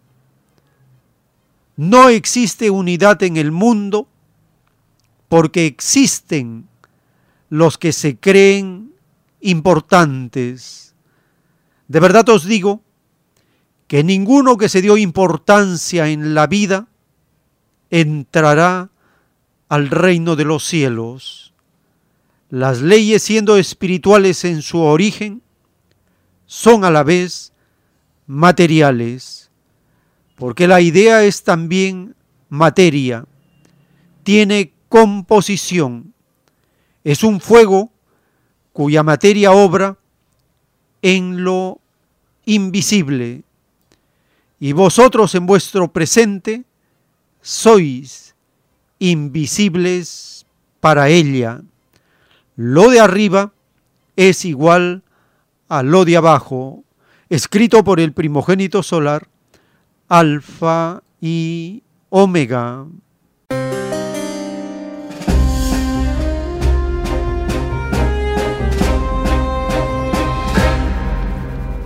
Y en el título 1408, dictado por el Padre Eterno, publicado en el libro Lo que vendrá, dice, los que en la prueba de la vida expresaron extraños conceptos ajenos a la unidad planetaria, no volverán a entrar al reino de los cielos, porque ellos mismos se aislaron y se dividieron.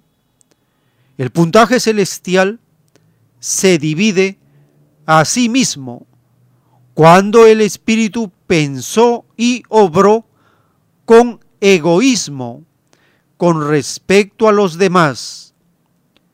Para lograr el puntaje celestial completo, había que pensar en forma común ante la dificultad común.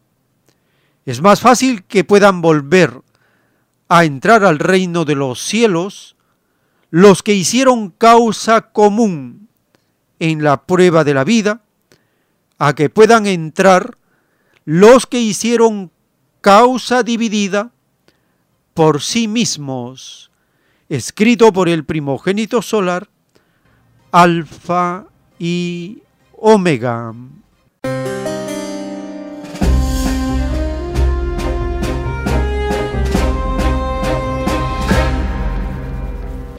La unidad planetaria y Dice el Divino Padre Eterno que no existe unidad en el mundo porque existen individuos o seres que se creen importantes. El egoísmo de los espíritus atrasados impide la unidad del planeta. Compartimos una nota publicada en la prensa internacional. En ella se comunica la responsabilidad del cargo que tiene el Perú de asumir la llamada presidencia de la llamada comunidad andina. Escuchemos esta nota publicada por Hispan TV.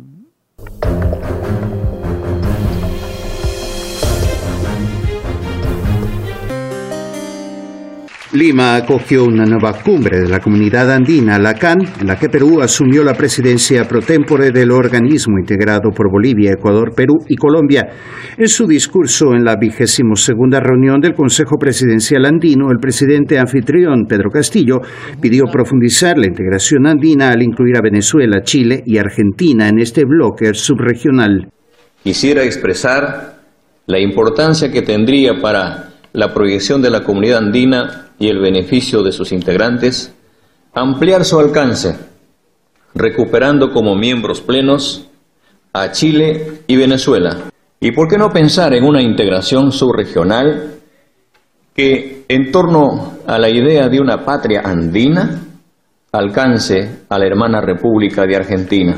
En este llamado coincidió también el presidente colombiano Gustavo Petro, quien pidió una CAN más poderosa en el escenario mundial. Que hoy podríamos recomenzar, pero para eso la comunidad andina tiene que tener poder.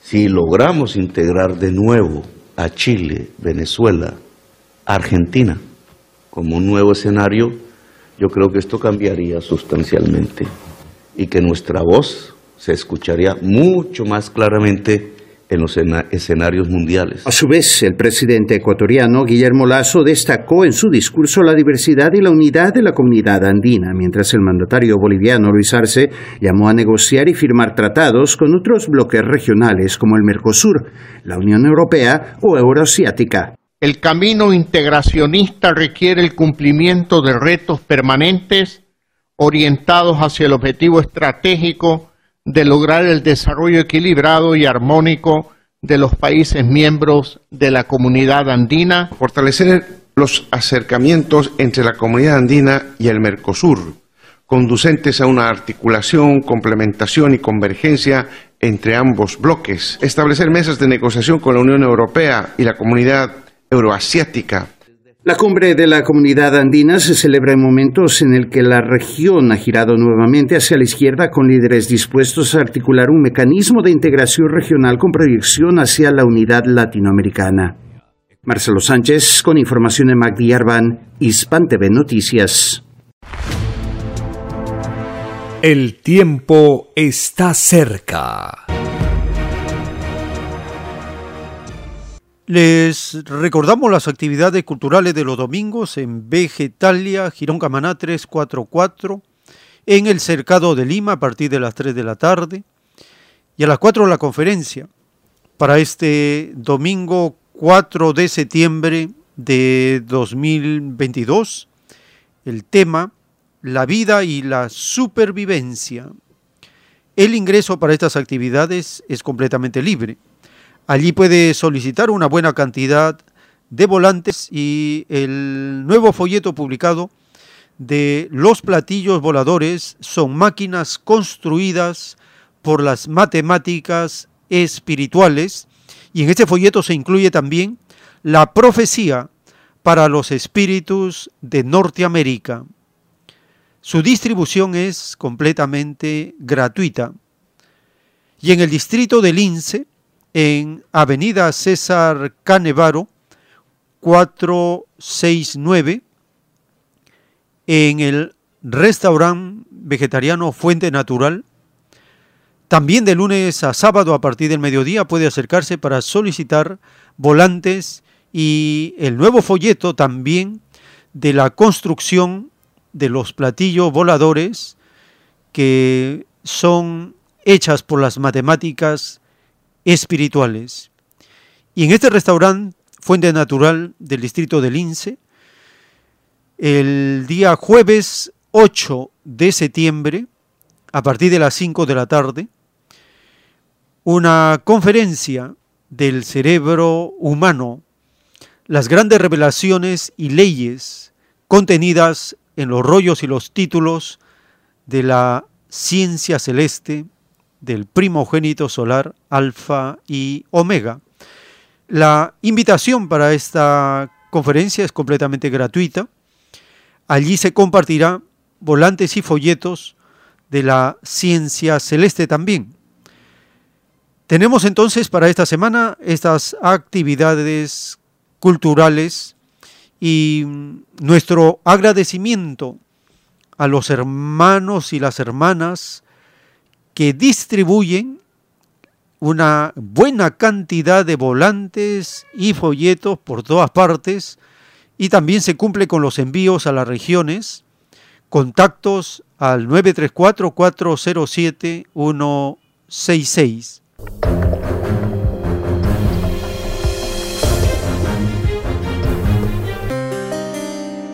Llegamos nuevamente a un espacio para vuestra participación. Teléfonos en cabina 471 1898 681 1152. Tenemos una comunicación. Aló. Sí, aló, hermano Joel. Adelante, hermano, le escuchamos. Que lo que pone el ministro de Economía eh, se ve claramente que es un abierto coqueteo y entreguismo con los inversionistas, con los empresarios. Sin embargo, no hay propuestas para solucionar los problemas del pueblo. No hay ninguna propuesta para cumplir las promesas que le hiciera el señor Castillo al pueblo peruano en la campaña electoral del 2021. Y si uno ve la, el, cómo está compuesto este presupuesto de la República, pues simplemente protege, eh, que diga posterga las aspiraciones y las justicias del pueblo peruano y, eh, y en verdad en su discurso del, del gobierno hay bastante sectarismo. Muy agradecido. Gracias hermano por su participación. Tenemos el siguiente contacto. Aló. Aló, le habla Villa Salvador. Adelante hermano, lo escuchamos. Hermano Joel. Sí hermano. Eh, el que acaba de hablar, sé que es un top, disculpe, no que no quisiera ofender, pero sin embargo, eh, usted tiene conocimiento, a la fecha, el pueblo, el pueblo ya exige la nueva constitución, la nueva carta magna, eso ya está en proceso. Y también tengo información de que a la fecha recién los congresistas quieren coordinar, ¿no? Acordar, en vista que ya, como ellos son parásitos en el Congreso, entonces están pensando, bueno, perder los cuatro años, que les faltaba. Eh, por cobrar, ¿no? Porque ellos van más por cobrar que otra cosa y, y es utilizado por el poder económico. Lo que quiero decirle, hermano, usted debería tomar en cuenta de que eh, digan lo que digan a la fecha eh, el presidente Castillo que ha sido elegido democráticamente está gobernando con los dirigentes eh, organizaciones. Entonces ya no se puede decir que las cosas están marchando sino que el pueblo ya tomó otra mentalidad ya despertó. Y gracias a usted la, la persona que difunde mediante eh, esta emisora que es tan importante eh, y lo cual ya el pueblo ya tomó conciencia, ya no se deja engañar. Nada más, hermano Noel. Gracias, hermano, por su participación. Tenemos una siguiente llamada. Aló. Aló, buenos días, aquí de San Juan de Miraflores. Adelante, hermano, le escuchamos. Eh, sí, hermanos, mire, este, el sistema neoliberal, ya todos los países se han dado cuenta de que este sistema la Carta Magna que se firma, todo eso, es para hacer colonia de Estados Unidos. Por ejemplo, los mismos problemas que tiene América Latina, Perú, tiene, por ejemplo, los problemas de corrupción en todos los congresos de Chile, Colombia. Hay problemas de narcotráfico, por ejemplo, en Colombia, en Chile también. Pinochet eh, hizo gran fortuna con narcotráfico, en Chile también, y aquí en Perú. Eh, Fujimori se le encontró 100 kilos de, cocaína en el avión presidencial, en su gobierno, y a sus hijos también, a Kenji Fujimori, a, acá en los almacenes de Vía Salvador, donde tenía una agencia de, de reparto, distribución, también encontraron ahí droga. Entonces, eh, todo está cortado por la misma tijera. Eh, en, en, en Bolivia, por ejemplo, también este quiso derrocar a, a Evo Morales, lo derrocó, lo sacaron de con de la del gobierno presidencial y también este ellos manipulan el poder judicial. Lula, por ejemplo, a Lula lo sacaron con el manejo del poder judicial que está podrido y tiene lo, y lo mismo sucede en Perú, lo mismo sucede eh, en Brasil, lo mismo sucede eh, ¿no? A Lula lo sacaron jurídicamente, a él y a Dilma Rousseff también, jurídicamente. Entonces, ya los golpes ya no son con invasión de, de con armamento, ahora invaden también jurídicamente, derrocan gobiernos jurídicamente. Entonces, esto lo manipula Estados Unidos y cuyo gendarme aquí es Montesinos, ¿no? Y aquí en cada país tiene su gente de, de, ha llegado, ha llegado a la CIA. Entonces, eh, el sistema económico delincuencial, eh, digamos, este, alcaponesco, este sistema económico, se da, se, el mundo se está dando cuenta que no sirve para nada. Aliados que antes era Arabia Saudita ya están renunciando al dólar porque no tiene respaldo. Es una mafia, podemos decir la mafia eh, capitalista y no economía capitalista, por cuanto todo es robo, narcotráfico, corrupción, y así vive. Y Marx ya había anunciado que este sistema 100 años. Y se equivocó en eso porque no contaba que había narcotráfico, prostitución, venta de armas. Y así la doctrina Alfa y Omega también anuncia de que este sistema es lo más corrupto que hay. Ese es mi aporte. Muchas gracias, hermano, por su participación. Tenemos un siguiente contacto. Aló. Aló, hermano. De acá de San Juan del Urigancho. Para Adelante, añadir, hermano. digamos, algo. diga- Le escuchamos, hermano. Bien, hermanito. El abuso del poder, la fuerza y la corrupción en un estado de tiranos. No hace mucho que el Congreso aprobó por insistencia limitar la facultad presidencial de reemplazar al comandante general de la Policía Nacional del Perú. La, la aprobación es legal, pero inconstitucional. ¿No? La aprobación es legal, pero no legítima. Los tiranos del poder de la política están en todos sitios. Los tiranos hacen y deshacen. Las están en todas las instituciones. Hoy en día postulan a las diferentes alcaldías. Señor presidente, usted tiene el poder absoluto, democrático, en un Estado de Derecho, soberano. Nadie está por encima de usted. No se los permita.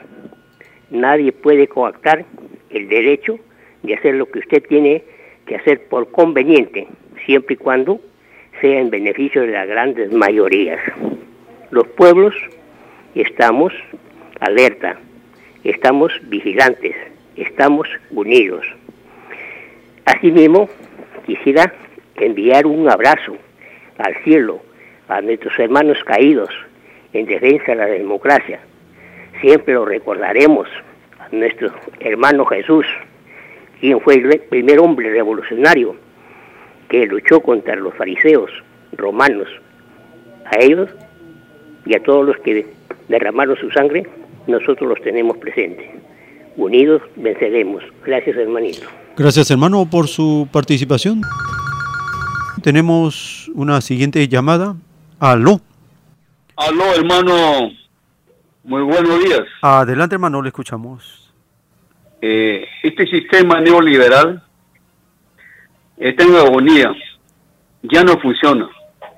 Como usted tiene conocimiento, en toda América Latina está copado prácticamente ya, eh, como usted tiene conocimiento, Estados Unidos está en una situación eh, en este momento, solamente como siempre le gusta invadir, invadir y vender armas, asusar, y eso es lo que, pero en este momento está pues ya eh, en este caso como Rusia, como también la China eh, está haciendo frente a esta situación que está suscitando.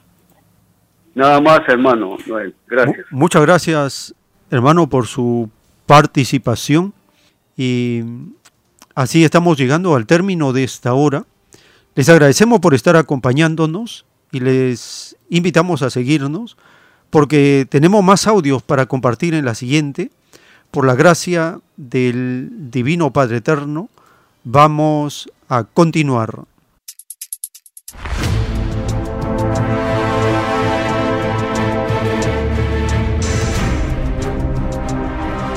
El tiempo está cerca.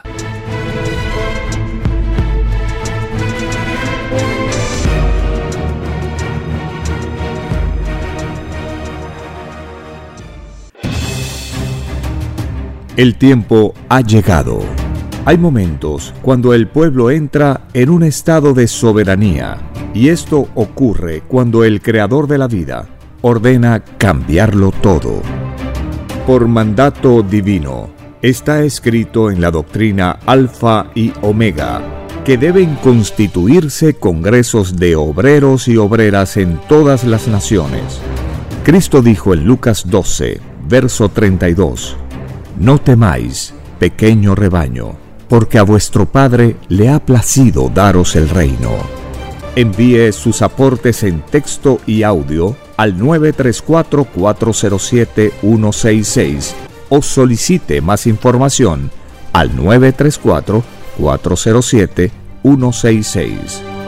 Solo una unidad común con nueva moral dará paz al mundo. Por orden de Dios Padre, el mundo será dirigido por los trabajadores. Ha llegado el tiempo para que el pueblo escoja su propio destino y se gobierne a sí mismo.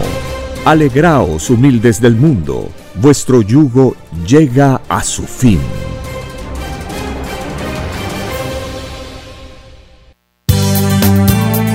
Es Radio Cielo.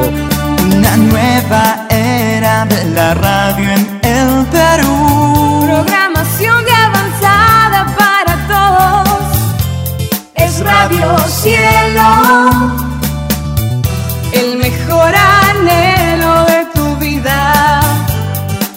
Radio Cielo. Sembrando amor y conciencia. Es Radio Cielo.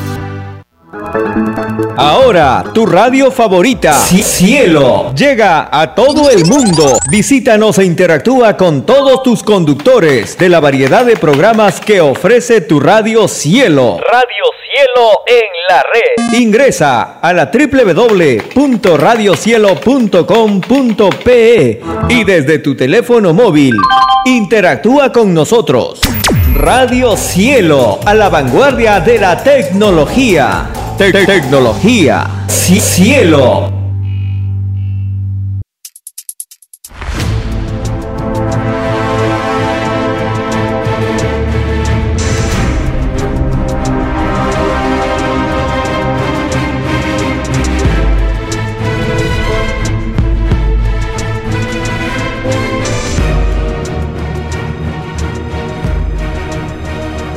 Porque los acontecimientos de la prueba de la vida no se detienen.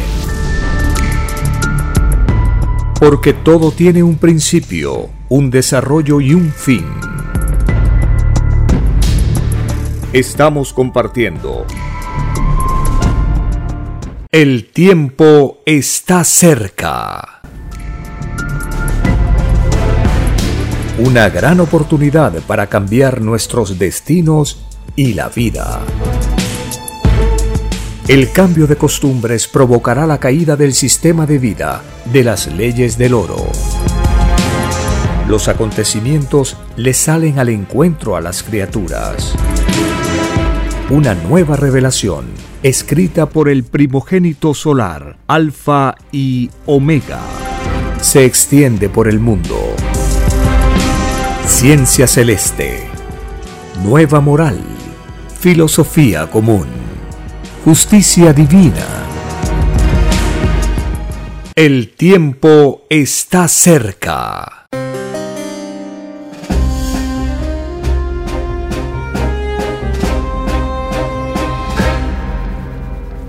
Gracias al Divino Padre Eterno, a la Divina Madre Solar Omega y al primogénito solar Cristo, el primer revolucionario de este mundo y de infinitos otros, por venir a la tierra y enseñarnos una nueva ley de amor comunista, de amor común y la divina justicia para cada uno según sus obras. En los mandatos que da el Divino Padre para este mundo está el de cumplir con la más elevada moral que podamos concebir, y esa moral se encuentra en los divinos mandamientos. Cuando leemos en los rollos telepáticos los títulos y su contenido, en estas conversaciones con el autor de la ciencia celeste, el Divino Padre Eterno le revela de su divino libre albedrío. En el rollo titulado Divinas Parábolas y su relación con el divino juicio final? En las parábolas está la caída de los que dividen la fe de la humanidad. Solo Satanás divide y se divide a sí mismo. Sí, hijito, en las mismas escrituras está todo, cómo se hicieron las cosas y cómo son juzgados todos. La ciencia celeste, que es la doctrina del Cordero de Dios, es la continuación de las escrituras. Toda escritura es pensamiento del libre albedrío del Padre Jehová. El Divino Padre posee lo que sus hijos poseen lo de arriba es igual a lo de abajo. El Padre lo posee en grado infinito y los hijos en grado microscópico. Es por eso que nadie es mayor sino el Padre. La divina revelación viene al mundo por sorpresa, porque así fue escrito. Cada hecho escrito es un acontecimiento del futuro. El Divino Padre está en todas partes. Está en el futuro de los hechos. Todo futuro es para Él un presente. Y todo presente es un pasado. Es decir, que el Padre está antes de que creara los actuales tiempos de los mundos. Cada molécula que tiene el globo terráqueo vive un tiempo diferente del otro y poseen cada una leyes diferentes a la otra. Muchas parábolas explican en forma indirecta la constitución del universo de cómo fueron hechas las cosas. La psicología divina prueba a la criatura humana a cada instante de la vida. Hasta las escrituras son probadas. la revelación fue creada a propósito así, porque así lo pidieron los espíritus humanos. Todo destino se pide en el reino de los cielos y se concede. Escrito por el primogénito solar, Alfa y Omega.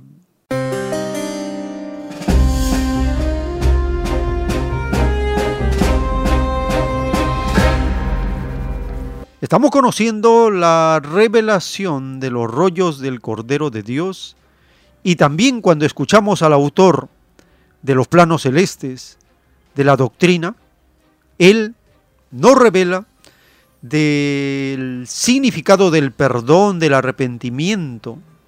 Escuchemos al autor de los rollos telepáticos.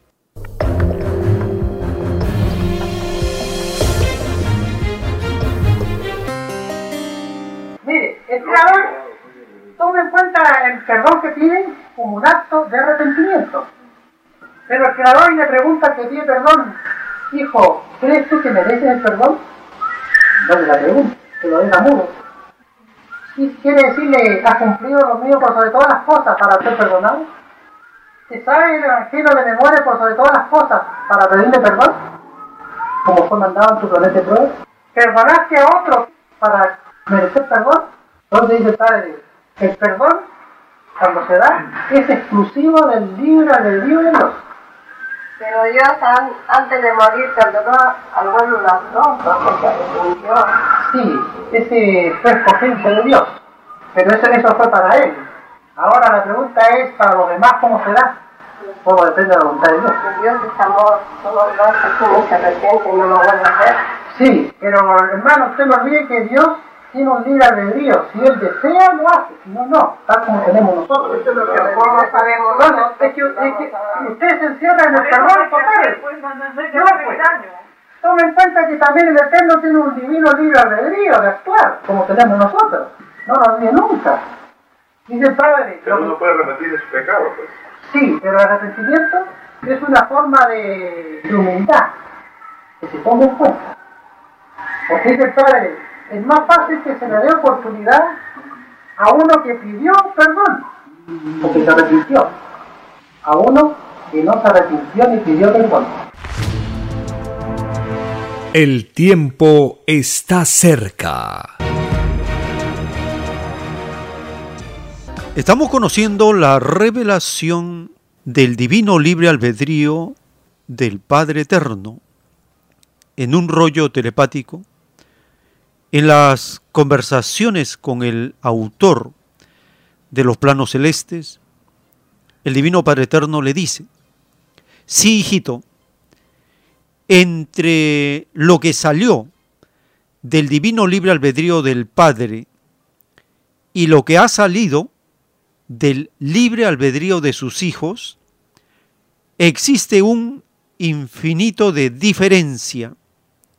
Si bien todas las criaturas de los mundos son hechas a imagen y semejanza de Dios, cada hijo pidió al Padre un libre albedrío, pidió ser responsable de sus propios actos.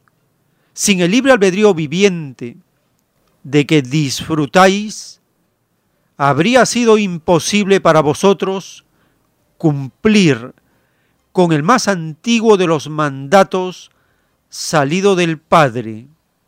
Te ganarás el pan con el sudor de tu frente, porque no tendríais responsabilidades de vuestros actos, de vuestro libre albedrío, salió toda forma de interpretar las escrituras del Padre, desde las individuales y las colectivas. Ciertamente que vuestro Padre Jehová hace como propias vuestras pruebas.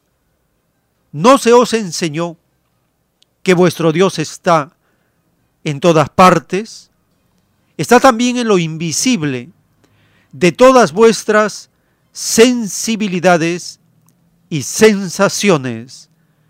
Vosotros pedisteis al Padre interpretarlo según vuestro libre albedrío, y el Padre os concedió, escrito por el primogénito solar, Alfa y Omega.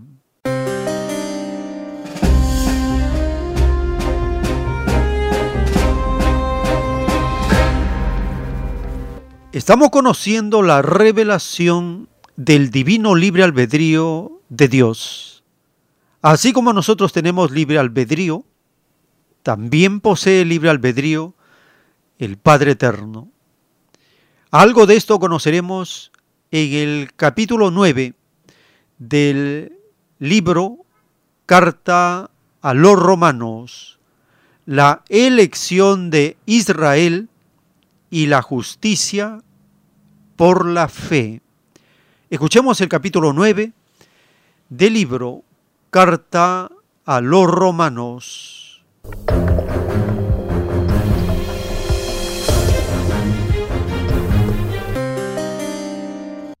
Capítulo 9 La elección de Israel Verdad digo en Cristo, no miento, y mi conciencia me da testimonio en el Espíritu Santo, que tengo gran tristeza y continuo dolor en mi corazón, porque deseara yo mismo ser anatema, separado de Cristo, por amor a mis hermanos, los que son mis parientes según la carne, que son israelitas, de los cuales son la adopción, la gloria, el pacto, la promulgación de la ley, el culto y las promesas, de quienes son los patriarcas y de los cuales, según la carne, vino Cristo, el cual es Dios sobre todas las cosas, bendito por los siglos. Amén. No que la palabra de Dios haya fallado, porque no todos los que descienden de Israel son israelitas, ni por ser descendientes de Abraham, son todos hijos, sino en Isaac te será llamada descendencia. Esto es, no los que son hijos según la carne, son los hijos de Dios, sino que los que son hijos según la promesa, son contados como descendientes. Porque la palabra de la promesa es esta. Por este tiempo vendré, y Sara tendrá un hijo. Y no solo esto, sino también cuando Rebeca concibió de uno, de Isaac, nuestro padre, pues no habían aún nacido, ni habían hecho aún ni bien ni mal, para que el propósito de Dios, conforme a la elección, permaneciese, no por las obras, sino por el que llama. Se le dijo, el mayor servirá al menor, como está escrito, a Jacob amé, mas a Esaú aborrecí. ¿Qué pues diremos? ¿Que hay injusticia en Dios? En ninguna manera, pues a Moisés dice, Tendré misericordia del que yo tenga misericordia, y me compadeceré del que yo me compadezca. Así que no depende del que quiere, ni del que corre, sino de Dios que tiene misericordia. Porque la escritura dice a Faraón, Para esto mismo te he levantado, para mostrar en ti mi poder, y para que mi nombre sea anunciado por toda la tierra. De manera que de quien quiere, tiene misericordia, y al que quiere endurecer, endurece. Pero me dirás, ¿por qué pues inculpa? Porque, ¿quién ha resistido a su voluntad? Mas antes, oh hombre, ¿quién eres tú para que alterques con Dios? ¿Dirá el vaso de barro al que lo formó, ¿por qué me has hecho así? ¿O no tiene potestad el alfarero sobre el barro, para hacer de la misma masa un vaso para honra y otro para deshonra? ¿Y qué? Si Dios, queriendo mostrar su ira y hacer notorio su poder, soportó con mucha paciencia los vasos de ira preparados para destrucción, y para hacer notorias las riquezas de su gloria, las mostró para con los vasos de misericordia que Él preparó de antemano para gloria, a los cuales también ha llamado, esto es, a nosotros, no solo de los judíos, sino también de los gentiles? Como también en Oseas dice, Llamaré pueblo mío al que no era mi pueblo, y a la no amada, amada. Y en el lugar donde se les dijo, Vosotros no sois pueblo mío, allí serán llamados hijos del Dios viviente. También Isaías clama tocante a Israel. Si fuere el número de los hijos de Israel como la arena del mar, tan solo el remanente será salvo. Porque el Señor ejecutará su sentencia sobre la tierra en justicia y con prontitud. Y como antes dijo Isaías, si el Señor de los ejércitos no nos hubiera dejado descendencia, como Sodoma habríamos venido a ser, y a Gomorra seríamos semejantes. La justicia que es por fe. ¿Qué pues diremos? Que los gentiles, que no iban tras la justicia, han alcanzado la justicia, es decir, la justicia que es por fe. Mas Israel, que iba tras una ley de justicia, no la alcanzó. ¿Por qué? Porque iban tras ella no por fe, sino como por obras de la ley, pues tropezaron en la piedra de tropiezo, como está escrito. He aquí, pongo en Sión piedra de tropiezo y roca de caída, y el que creyere en él no será avergonzado. El tiempo está cerca. En un plano celeste del Cordero de Dios, dictado por el Padre Eterno, dice, Toda desdicha que ha causado vuestra llamada justicia en mis humildes, se paga ante el Padre, porque veo que vuestra justicia es rigurosa con el pobre y blanda con el rico. Dice también el Divino Padre Eterno que la filosofía de estos llamados jueces es dividir al pueblo porque tienen en sus mentes a dos señores, dos pensares, dos actitudes una justicia para el pobre y una justicia para el rico. No tienen una misma actitud para todos. Se dividen ellos mismos. Así también serán divididos entre las tinieblas y la luz.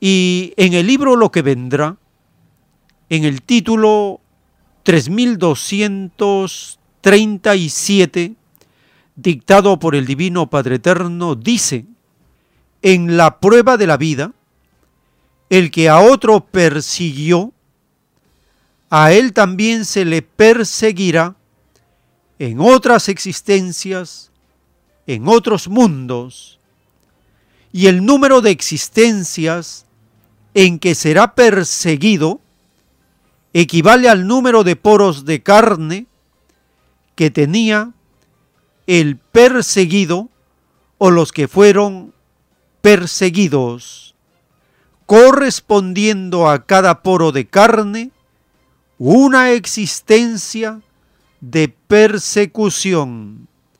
Es más fácil que no sea perseguido en su futuro evolutivo uno que a nadie persiguió en el presente y que sí sea perseguido el desdichado que persiguió, escrito por el primogénito solar, Alfa y Omega.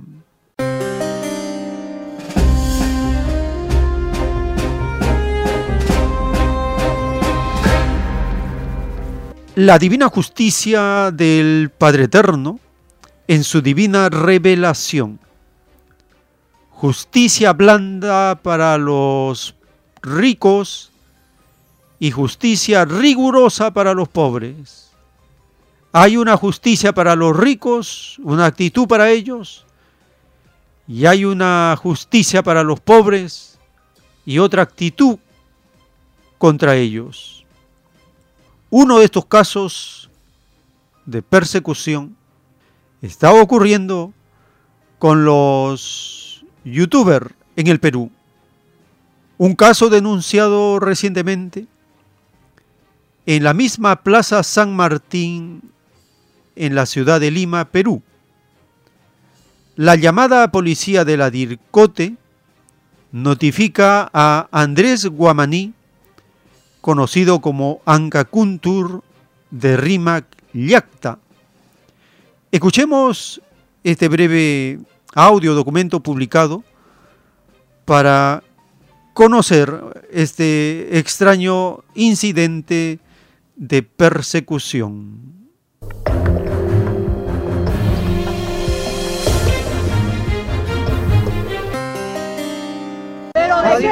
Seguimos en la Plaza San Martín, donde el representante de la asociación este, Rimac Yacta recibe una citación.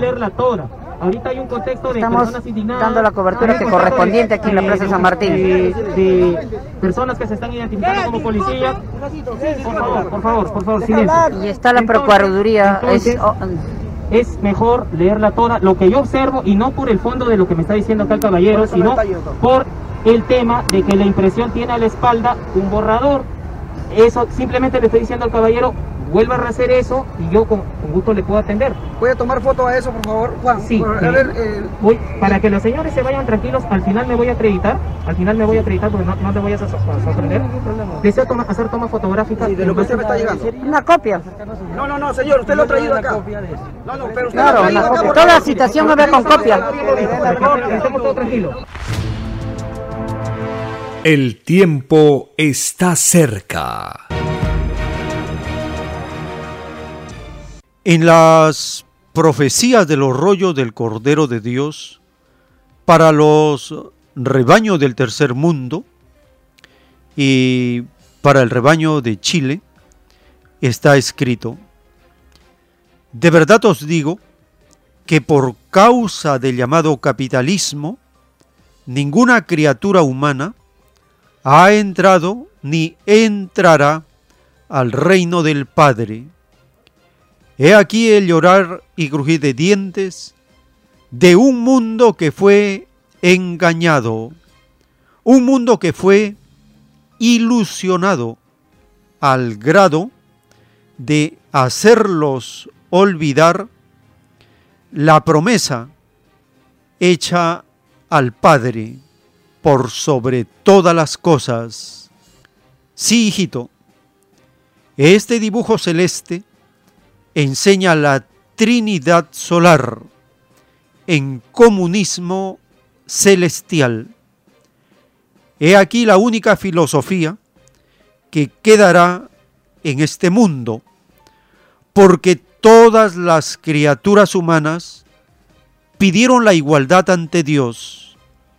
De verdad os digo que la igualdad pedida al Padre se iniciará en el rebaño Chile, porque todo espíritu que tuvo paciencia es premiado por el Padre.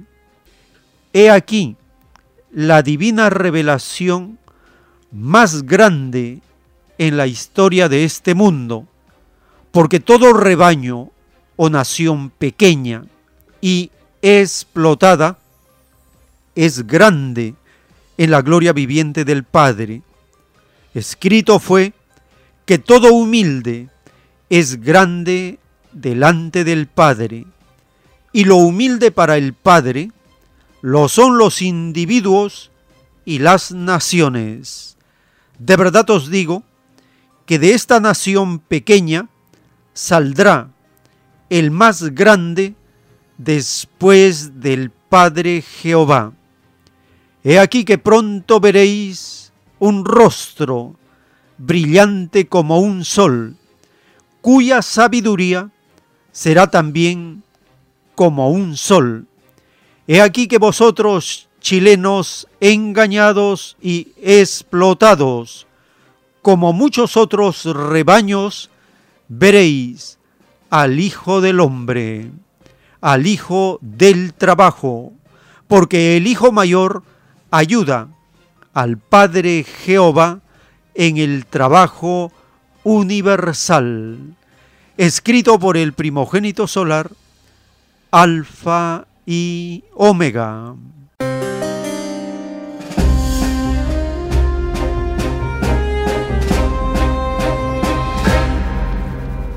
Grandes profecías para los rebaños del tercer mundo, para los rebaños de América del Sur, de América Latina, del África y del Asia.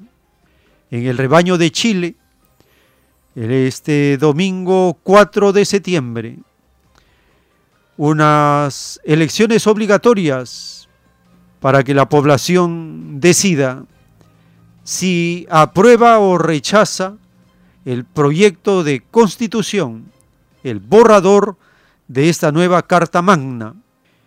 Entrevistan al historiador social Gabriel Salazar. En este primer segmento de la entrevista, en la pregunta que le hacen de cómo ve este proceso de transformación que está viviendo el rebaño de Chile, el historiador Gabriel Salazar explica que el sector minoritario está nervioso de perder su hegemonía luego de 200 años de gobierno, a tal punto que en el año 2019 la población dijo, cambiemos todo. Y en este primer segmento el historiador social habla de la llamada clase política que tiene un rechazo del 96% de la población, un poco más del rechazo que tiene esa llamada clase política en el Perú. Escuchemos este primer segmento de la entrevista al historiador social Gabriel Salazar.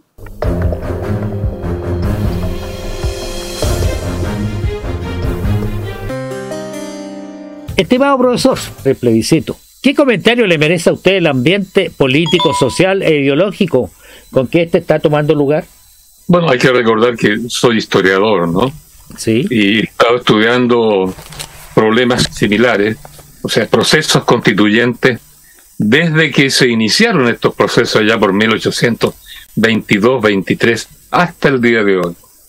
Y la verdad que no me extraña que estemos viviendo un periodo en que es notorio que hay una suerte de nerviosidad muy grande en ciertos sectores de la sociedad, ciertos sectores que están temiendo que producto de este proceso constituyente, de los acuerdos a que llegó la Convención Constitucional y la eventual votación del próximo domingo pierdan sus intereses, pierdan su posición de hegemonía sobre esta sociedad, pierdan, ¿verdad?, esta, especie de, de paniaguado que les permite obtener ingresos en promedio mucho mayores al de la masa de la población. Eso ha sido siempre así, ¿no? normalmente esta minoría centralista, centralista y que radica sobre todo en Santiago, en Santiago, eh, es una minoría débil, como toda minoría. Tiene poder de dinero y tuvo mucho poder en el siglo XIX, ya está, hasta digamos el, el 18 de octubre del 2019, tuvo mucho poder porque contaba con un ejército que le era, que ella misma había formado. Entonces, cada vez que estaba en aprieto, ponía por delante el ejército, masacre y se acabó el movimiento ciudadano. Pero hoy día, y eso es muy interesante para analizar la situación actual, hoy día no cuenta con el ejército. La oligarquía política y económica de este país que ha gobernado este país en 200 años no cuenta hoy con su principal arma, su minoría es una minoría eh, política, claro, tiene el poder del dinero, eso no se discute, ¿no? Y la clase política, de alguna manera, escuda, escuda a aquellos que tienen el dinero. Eso ya se sabe. Entonces, señor este es un punto muy importante para el análisis, estoy terminando, Nelson, eh, muy importante para el análisis. Hoy día la oligarquía, con su socio, la clase política, no tiene el arma que esgrimió en los 200 años anteriores, por las razones que sean. Eso hay que estudiarlo, hay que pensarlo, hay que deliberarlo, hay que tomar posición frente a eso. ¿no? Y eso es muy importante. Entonces, está claro que los problemas históricos que no ha resuelto esta oligarquía en 200 años es lo que han conducido a la ciudadanía a decir, bueno, cambiemos todo, cambio constitucional. Y en eso estamos. Pero el conflicto que impide que la ciudadanía logre alcanzar su objetivo no es tanto el ejército hoy como lo fue antes. Hoy día el obstáculo que encuentra para que la ciudadanía logre soberanamente, legítimamente, cambiar lo que quiere cambiar es la clase política. La clase política civil, los partidos políticos, los políticos, etc. Eso lo, lo, lo muestran las distintas encuestas que se vienen haciendo en Chile desde 1991. Lo hemos dicho varias veces, ¿no? Ya en 1991, primer año gobierno de la concertación, Patricio Elwin, la ciudadanía ante una encuesta que le hicieron en un 54% dijo, no creo en los políticos, no creo en los partidos, no creo en la politiquería de los políticos. El 57%, más de la mitad de los chilenos. Eso en 1991. Y esa cifra ha ido creciendo. ustedes pueden recordar la encuesta que publicó el, CEP, Centro de Estudios Públicos, en el mes de julio, uno el 10 de julio y otro hasta hacia fines de julio, comienzos de agosto, que respondió la ciudadanía ante la típica pregunta, ¿usted confía en los políticos? El 96% de los chilenos de los ciudadanos chilenos dijeron, no creo en los políticos, no me gustan, no confío en ellos. 96%. ¿Cuál es el obstáculo para que avance la ciudadanía chilena en este proceso de cambio constitucional? Pues la clase política. El conflicto cese. Y eso es lo que está en juego el, día domingo próximo, ¿verdad? O, la clase política que, que fue la que le rayó la cancha al proceso constituyente y produjo la convención constitucional y ahora no le gusta el producto que entregó la, convención constitucional, tiende a seguir pensando que ella es la que maneja todo el proceso. Entonces no entendió que el 18 de octubre era contra ella, no entendió que el proceso constituyente era contra ese pasado de 200 años sin soberanía popular actuando. ¿no? Entonces el conflicto es este y no hay duda que si gana uno o gana el otro, el apruebo o el rechazo, los políticos van a querer de todas maneras manejar lo que viene después del apruebo o lo que viene después del rechazo. Eso téngalo por seguro. O sea, el conflicto sigue, haya o no haya eh, aprobación de la Constitución. El tiempo está cerca. En las profecías de los rollos del Cordero de Dios, para los rebaños del tercer mundo, dice el Divino Padre Eterno, de verdad os digo que de esta nación pequeña saldrá el más grande después del Padre Jehová. He aquí que pronto veréis un rostro brillante como un sol, cuya sabiduría será también como un sol. He aquí que vosotros, chilenos, engañados y explotados, como muchos otros rebaños, veréis al Hijo del Hombre, al Hijo del Trabajo, porque el Hijo Mayor ayuda al Padre Jehová en el trabajo universal. De verdad os digo que volveréis a gobernar por mandato divino, porque siendo todo humilde primero ante Dios, es también primero en gobernarse, porque este mundo debió de haber sido gobernado desde un principio por los humildes del mundo. ¿No son primeros ante Dios?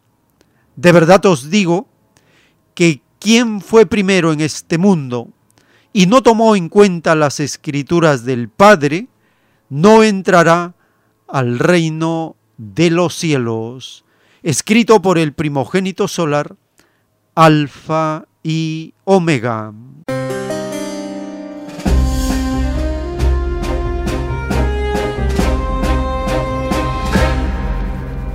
La profecía del Divino Padre para las naciones del tercer mundo está en pleno desarrollo. En forma progresiva, los pueblos van despertando, van dejando atrás las constituciones de las dictaduras, en el caso de Chile, ya están dando los primeros pasos y en otras naciones está también este germen de la nueva constitución.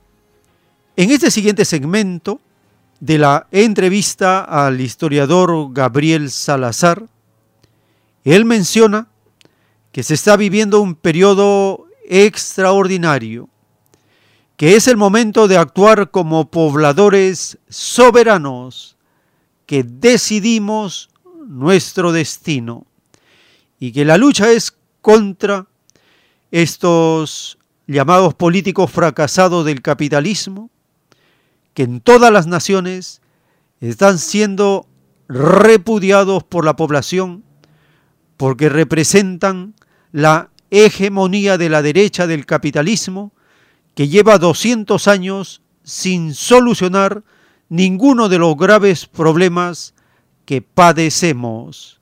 Escuchemos este siguiente segmento de la entrevista al historiador social Gabriel Salazar Vergara.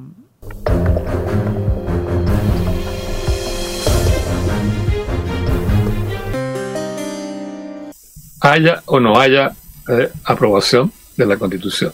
Ahora, claro, hay razones para votar de una manera o de otra, es cierto, pero no hay que olvidar el conflicto de fondo. El problema es cómo resolver los problemas históricos que se arrastran por 200 años y que no ha resuelto ningún gobierno. Eso es lo que, la ciudadanía quiere cambiar. Ese es el problema. El conflicto es, frente a ese proceso, es el conflicto entre la clase política civil que nos ha mandado en 200 años y la ciudadanía como pueblo soberano. Eso es lo que está en juego y yo creo que estamos viviendo un periodo histórico extraordinariamente importante, extraordinariamente significativo, y eso es un desafío para cada uno de nosotros porque tenemos que pensar aquí ya no como seguidores de partidos políticos, ideología ni nada, sino como tenemos que tomar decisiones como ciudadanos responsables, soberanos, ¿verdad? Que deliberan entre sí para tomar los acuerdos que se necesita aplicar a este país. Ahí estaría redondeando, maestro, la idea gruesa. Me parece, pero bastante claro y contundente, además con la explicación histórica de trasfondo, eh, que confirma lo que día atrás apareció en el mostrador, eh, un artículo de Salvador Ruiz Tagle, un investigador del Observatorio de Historia Reciente América Latina y Chile de la Universidad de la UDP, que analizaba la existencia en Chile de una supuesta polarización social, o si este solo de su élite política, esta polarización, decía. eh, y que estaría aumentada eh, sin rigor por una eh, prensa muy poco rigurosa, cargada de fake news y otros fenómenos artificiosos. se inscribe en esa línea, entonces la explicación suya, profesor, en el sentido que hay aquí temas de fondo, ¿no? que cruzan y que tensionan. Ahora, esa tensión, ¿cómo se puede expresar? ¿Cómo se puede prever que expresar? cómo se manifiesta la clase política ¿no? Eh,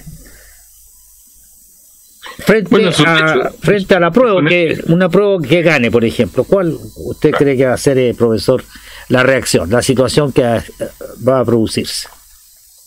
No, lo que hay que hacer, lo que se debe estudiar, lo que se debe de alguna manera conocer a fondo, es la naturaleza de lo que es una clase política. Lo que es una clase política, ¿no?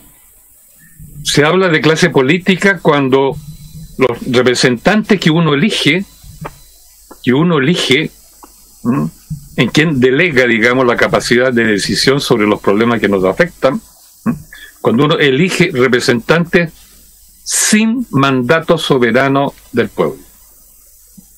Si usted elige a alguien sin mandato, es porque está dándole en el fondo una carta blanca, para que en el fondo realice lo que él promete o lo que él puede, pero sin mandato. O sea, el hombre tiene un margen, la el representante ahí, tiene un margen de acción libre. Él puede hacer lo que quiere o lo que le conviene, o lo que le conviene a su partido. El tiempo está cerca. Un párrafo de un rollo telepático, el Divino Padre Eterno, nos hace recordar las promesas que le hicimos a nuestro Padre Eterno antes de reencarnar en la tierra. Dice el Divino Padre Eterno, vosotros mismos, espíritus humanos, prometisteis al Padre defenderlo en la tierra por sobre todas las cosas y así quedó escrito en el reino de los cielos. Nadie prometió al Padre defender riquezas ni cosas extrañas a sus mandamientos. Veo, hijito, que piensas en los problemas de tu rebaño Chile. Así es, Divino Padre Jehová. Pienso por tu divina gracia en criaturas ignorantes que siendo pobres y explotadas, ayudan a los que todo lo tienen. Así es, hijito. Es una caridad para con el demonio. Esta clase de caridad no se conoce en el reino de los cielos, porque al que se ayuda posee una extraña moral, escrito por el primogénito solar, Alfa y Omega.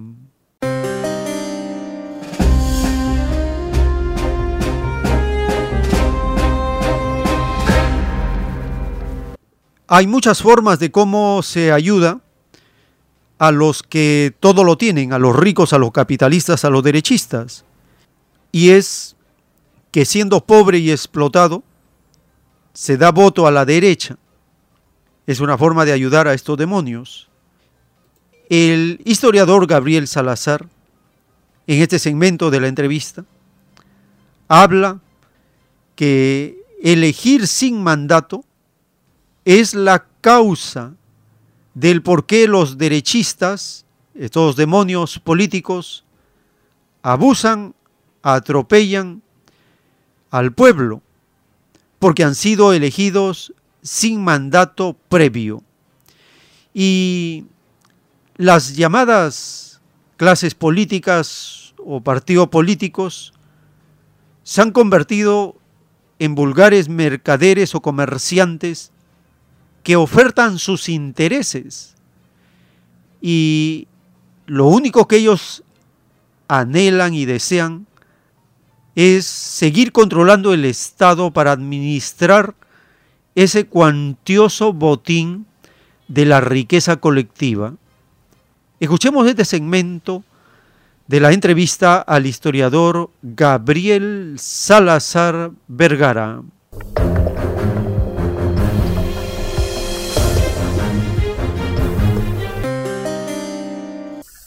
El, problema entonces es que cuando uno elige representante con ese margen de libertad de acción, que le permite hacer cosas que le convienen a él o le conviene a su partido, entonces significa que allí esa representación no me va a representar ¿eh? fielmente nuestros problemas y nuestras necesidades y nuestros mandatos.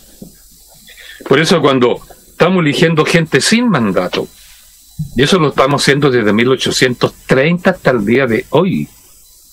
La misma convención constitucional elegimos a los convencionales sin mandato.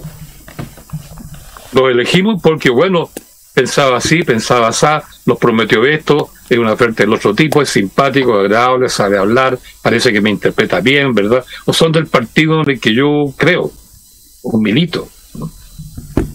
Elegir gente sin mandato, que es lo que estamos haciendo, repito, hace 200 años, significa que estamos dejando un margen de acción a esta gente, repito, para que desarrolle sus intereses personales, grupales, de partido o de clase.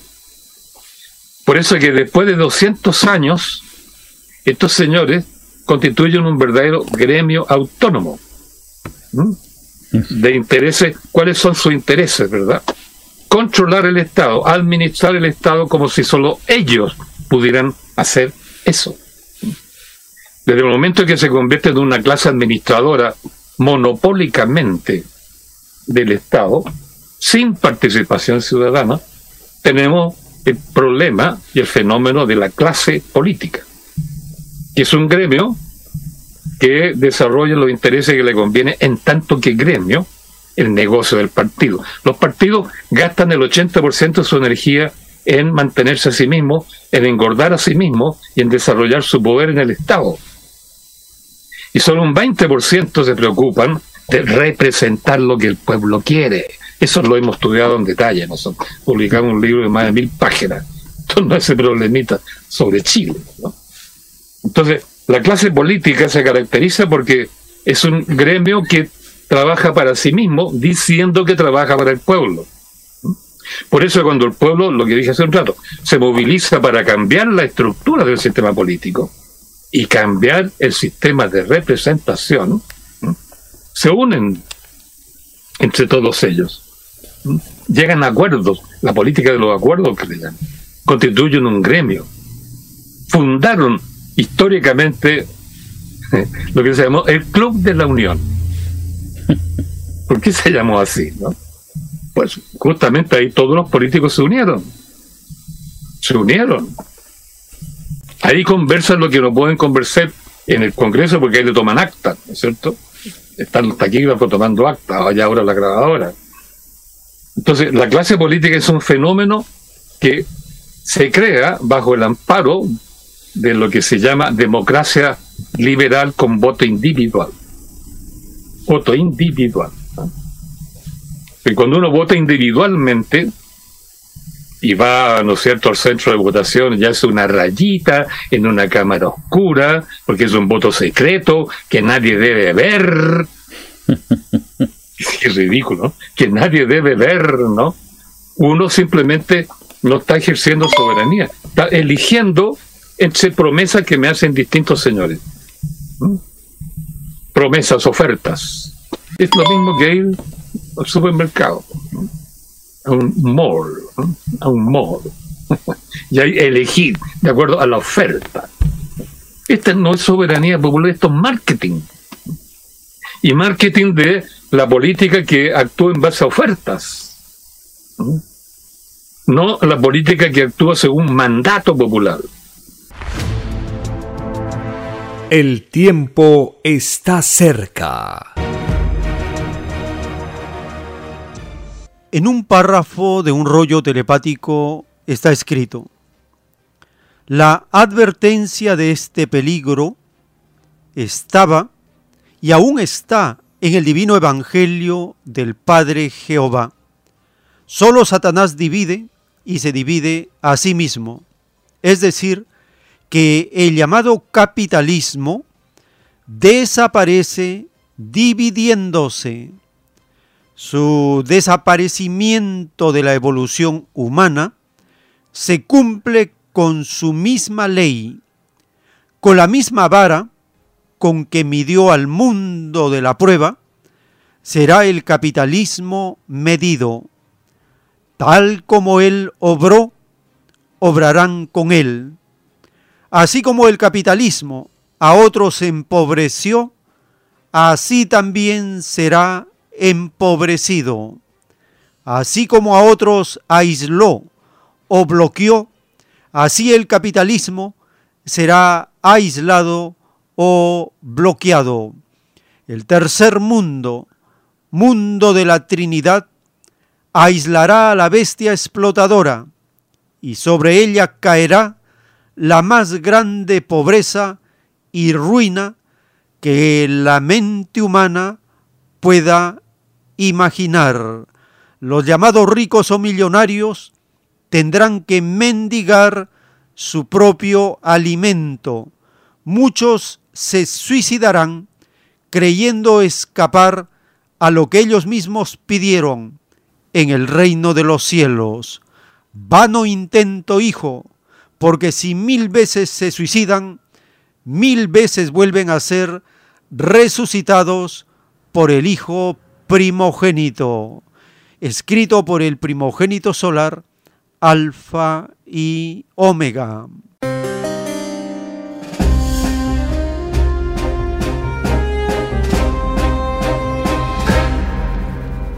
La bestia capitalista está viviendo su empobrecimiento progresivo. Escuchemos esta nota publicada en Hispan TV. Rusia no venderá petróleo a los países que impongan tope de precios de Europa, del G7, parte del G7.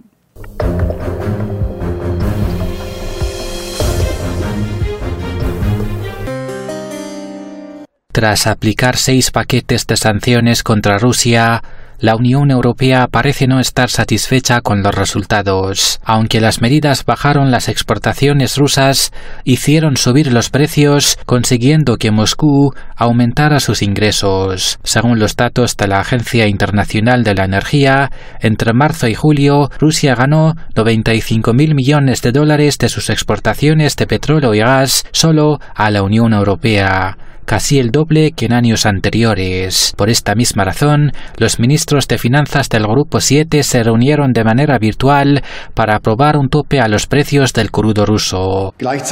Rusia se está beneficiando económicamente de la incertidumbre en los mercados energéticos causada por la guerra y está obteniendo grandes ganancias de la exportación de petróleo y queremos contrarrestar eso de manera decisiva.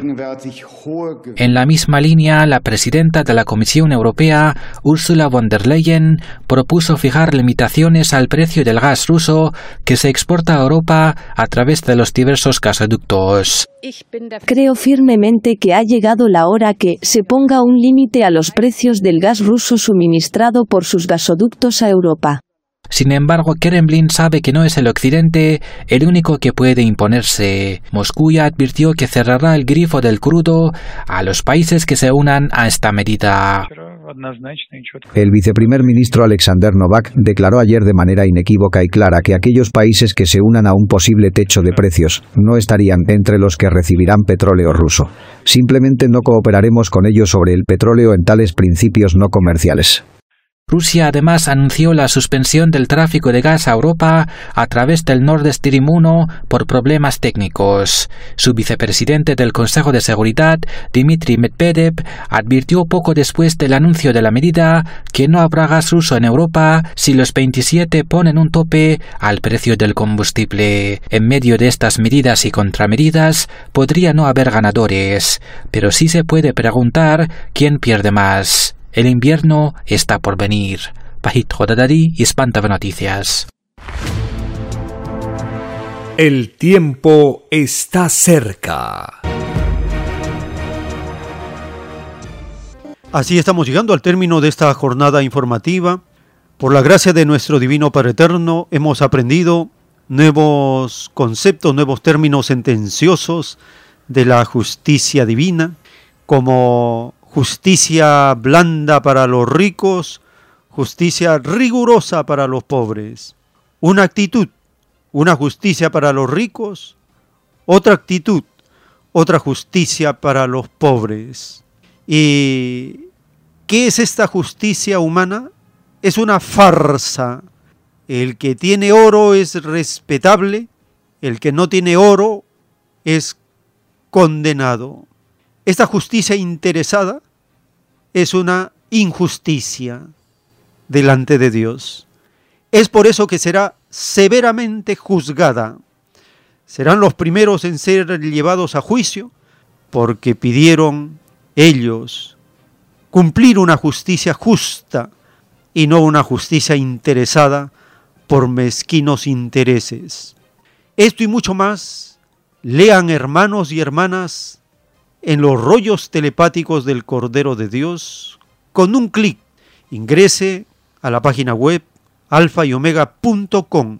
Allí en los botones de planos 1.96, planos justicia, planos origen, planos escritura, planos naves, con un clic en la portada de cada rollo, se abre todo el contenido y pueden leer en forma íntegra todas las revelaciones telepáticas que da el Divino Padre. Así llegamos al final, les agradecemos por habernos acompañado y si el Divino Padre Eterno lo permite, hasta una nueva jornada informativa.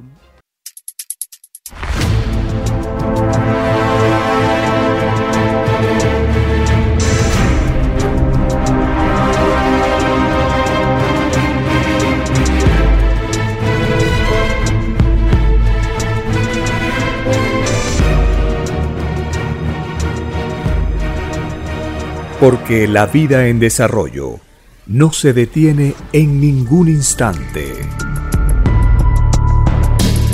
Porque el poder filosófico de las masas encuentra el hilo de la ley común de la naturaleza. La igualdad triunfa en la prueba de la vida. Por el principio de un nuevo amanecer en la historia humana, hemos presentado El tiempo está cerca. Para ver el reino de Dios, para vivir el nuevo estado de cosas del nuevo mundo. Visite www.alfayomega.com y descargue gratis todos los libros en PDF. Vea y lea los libros digitales en formato EPUB y disfrute la lectura de la ciencia celeste.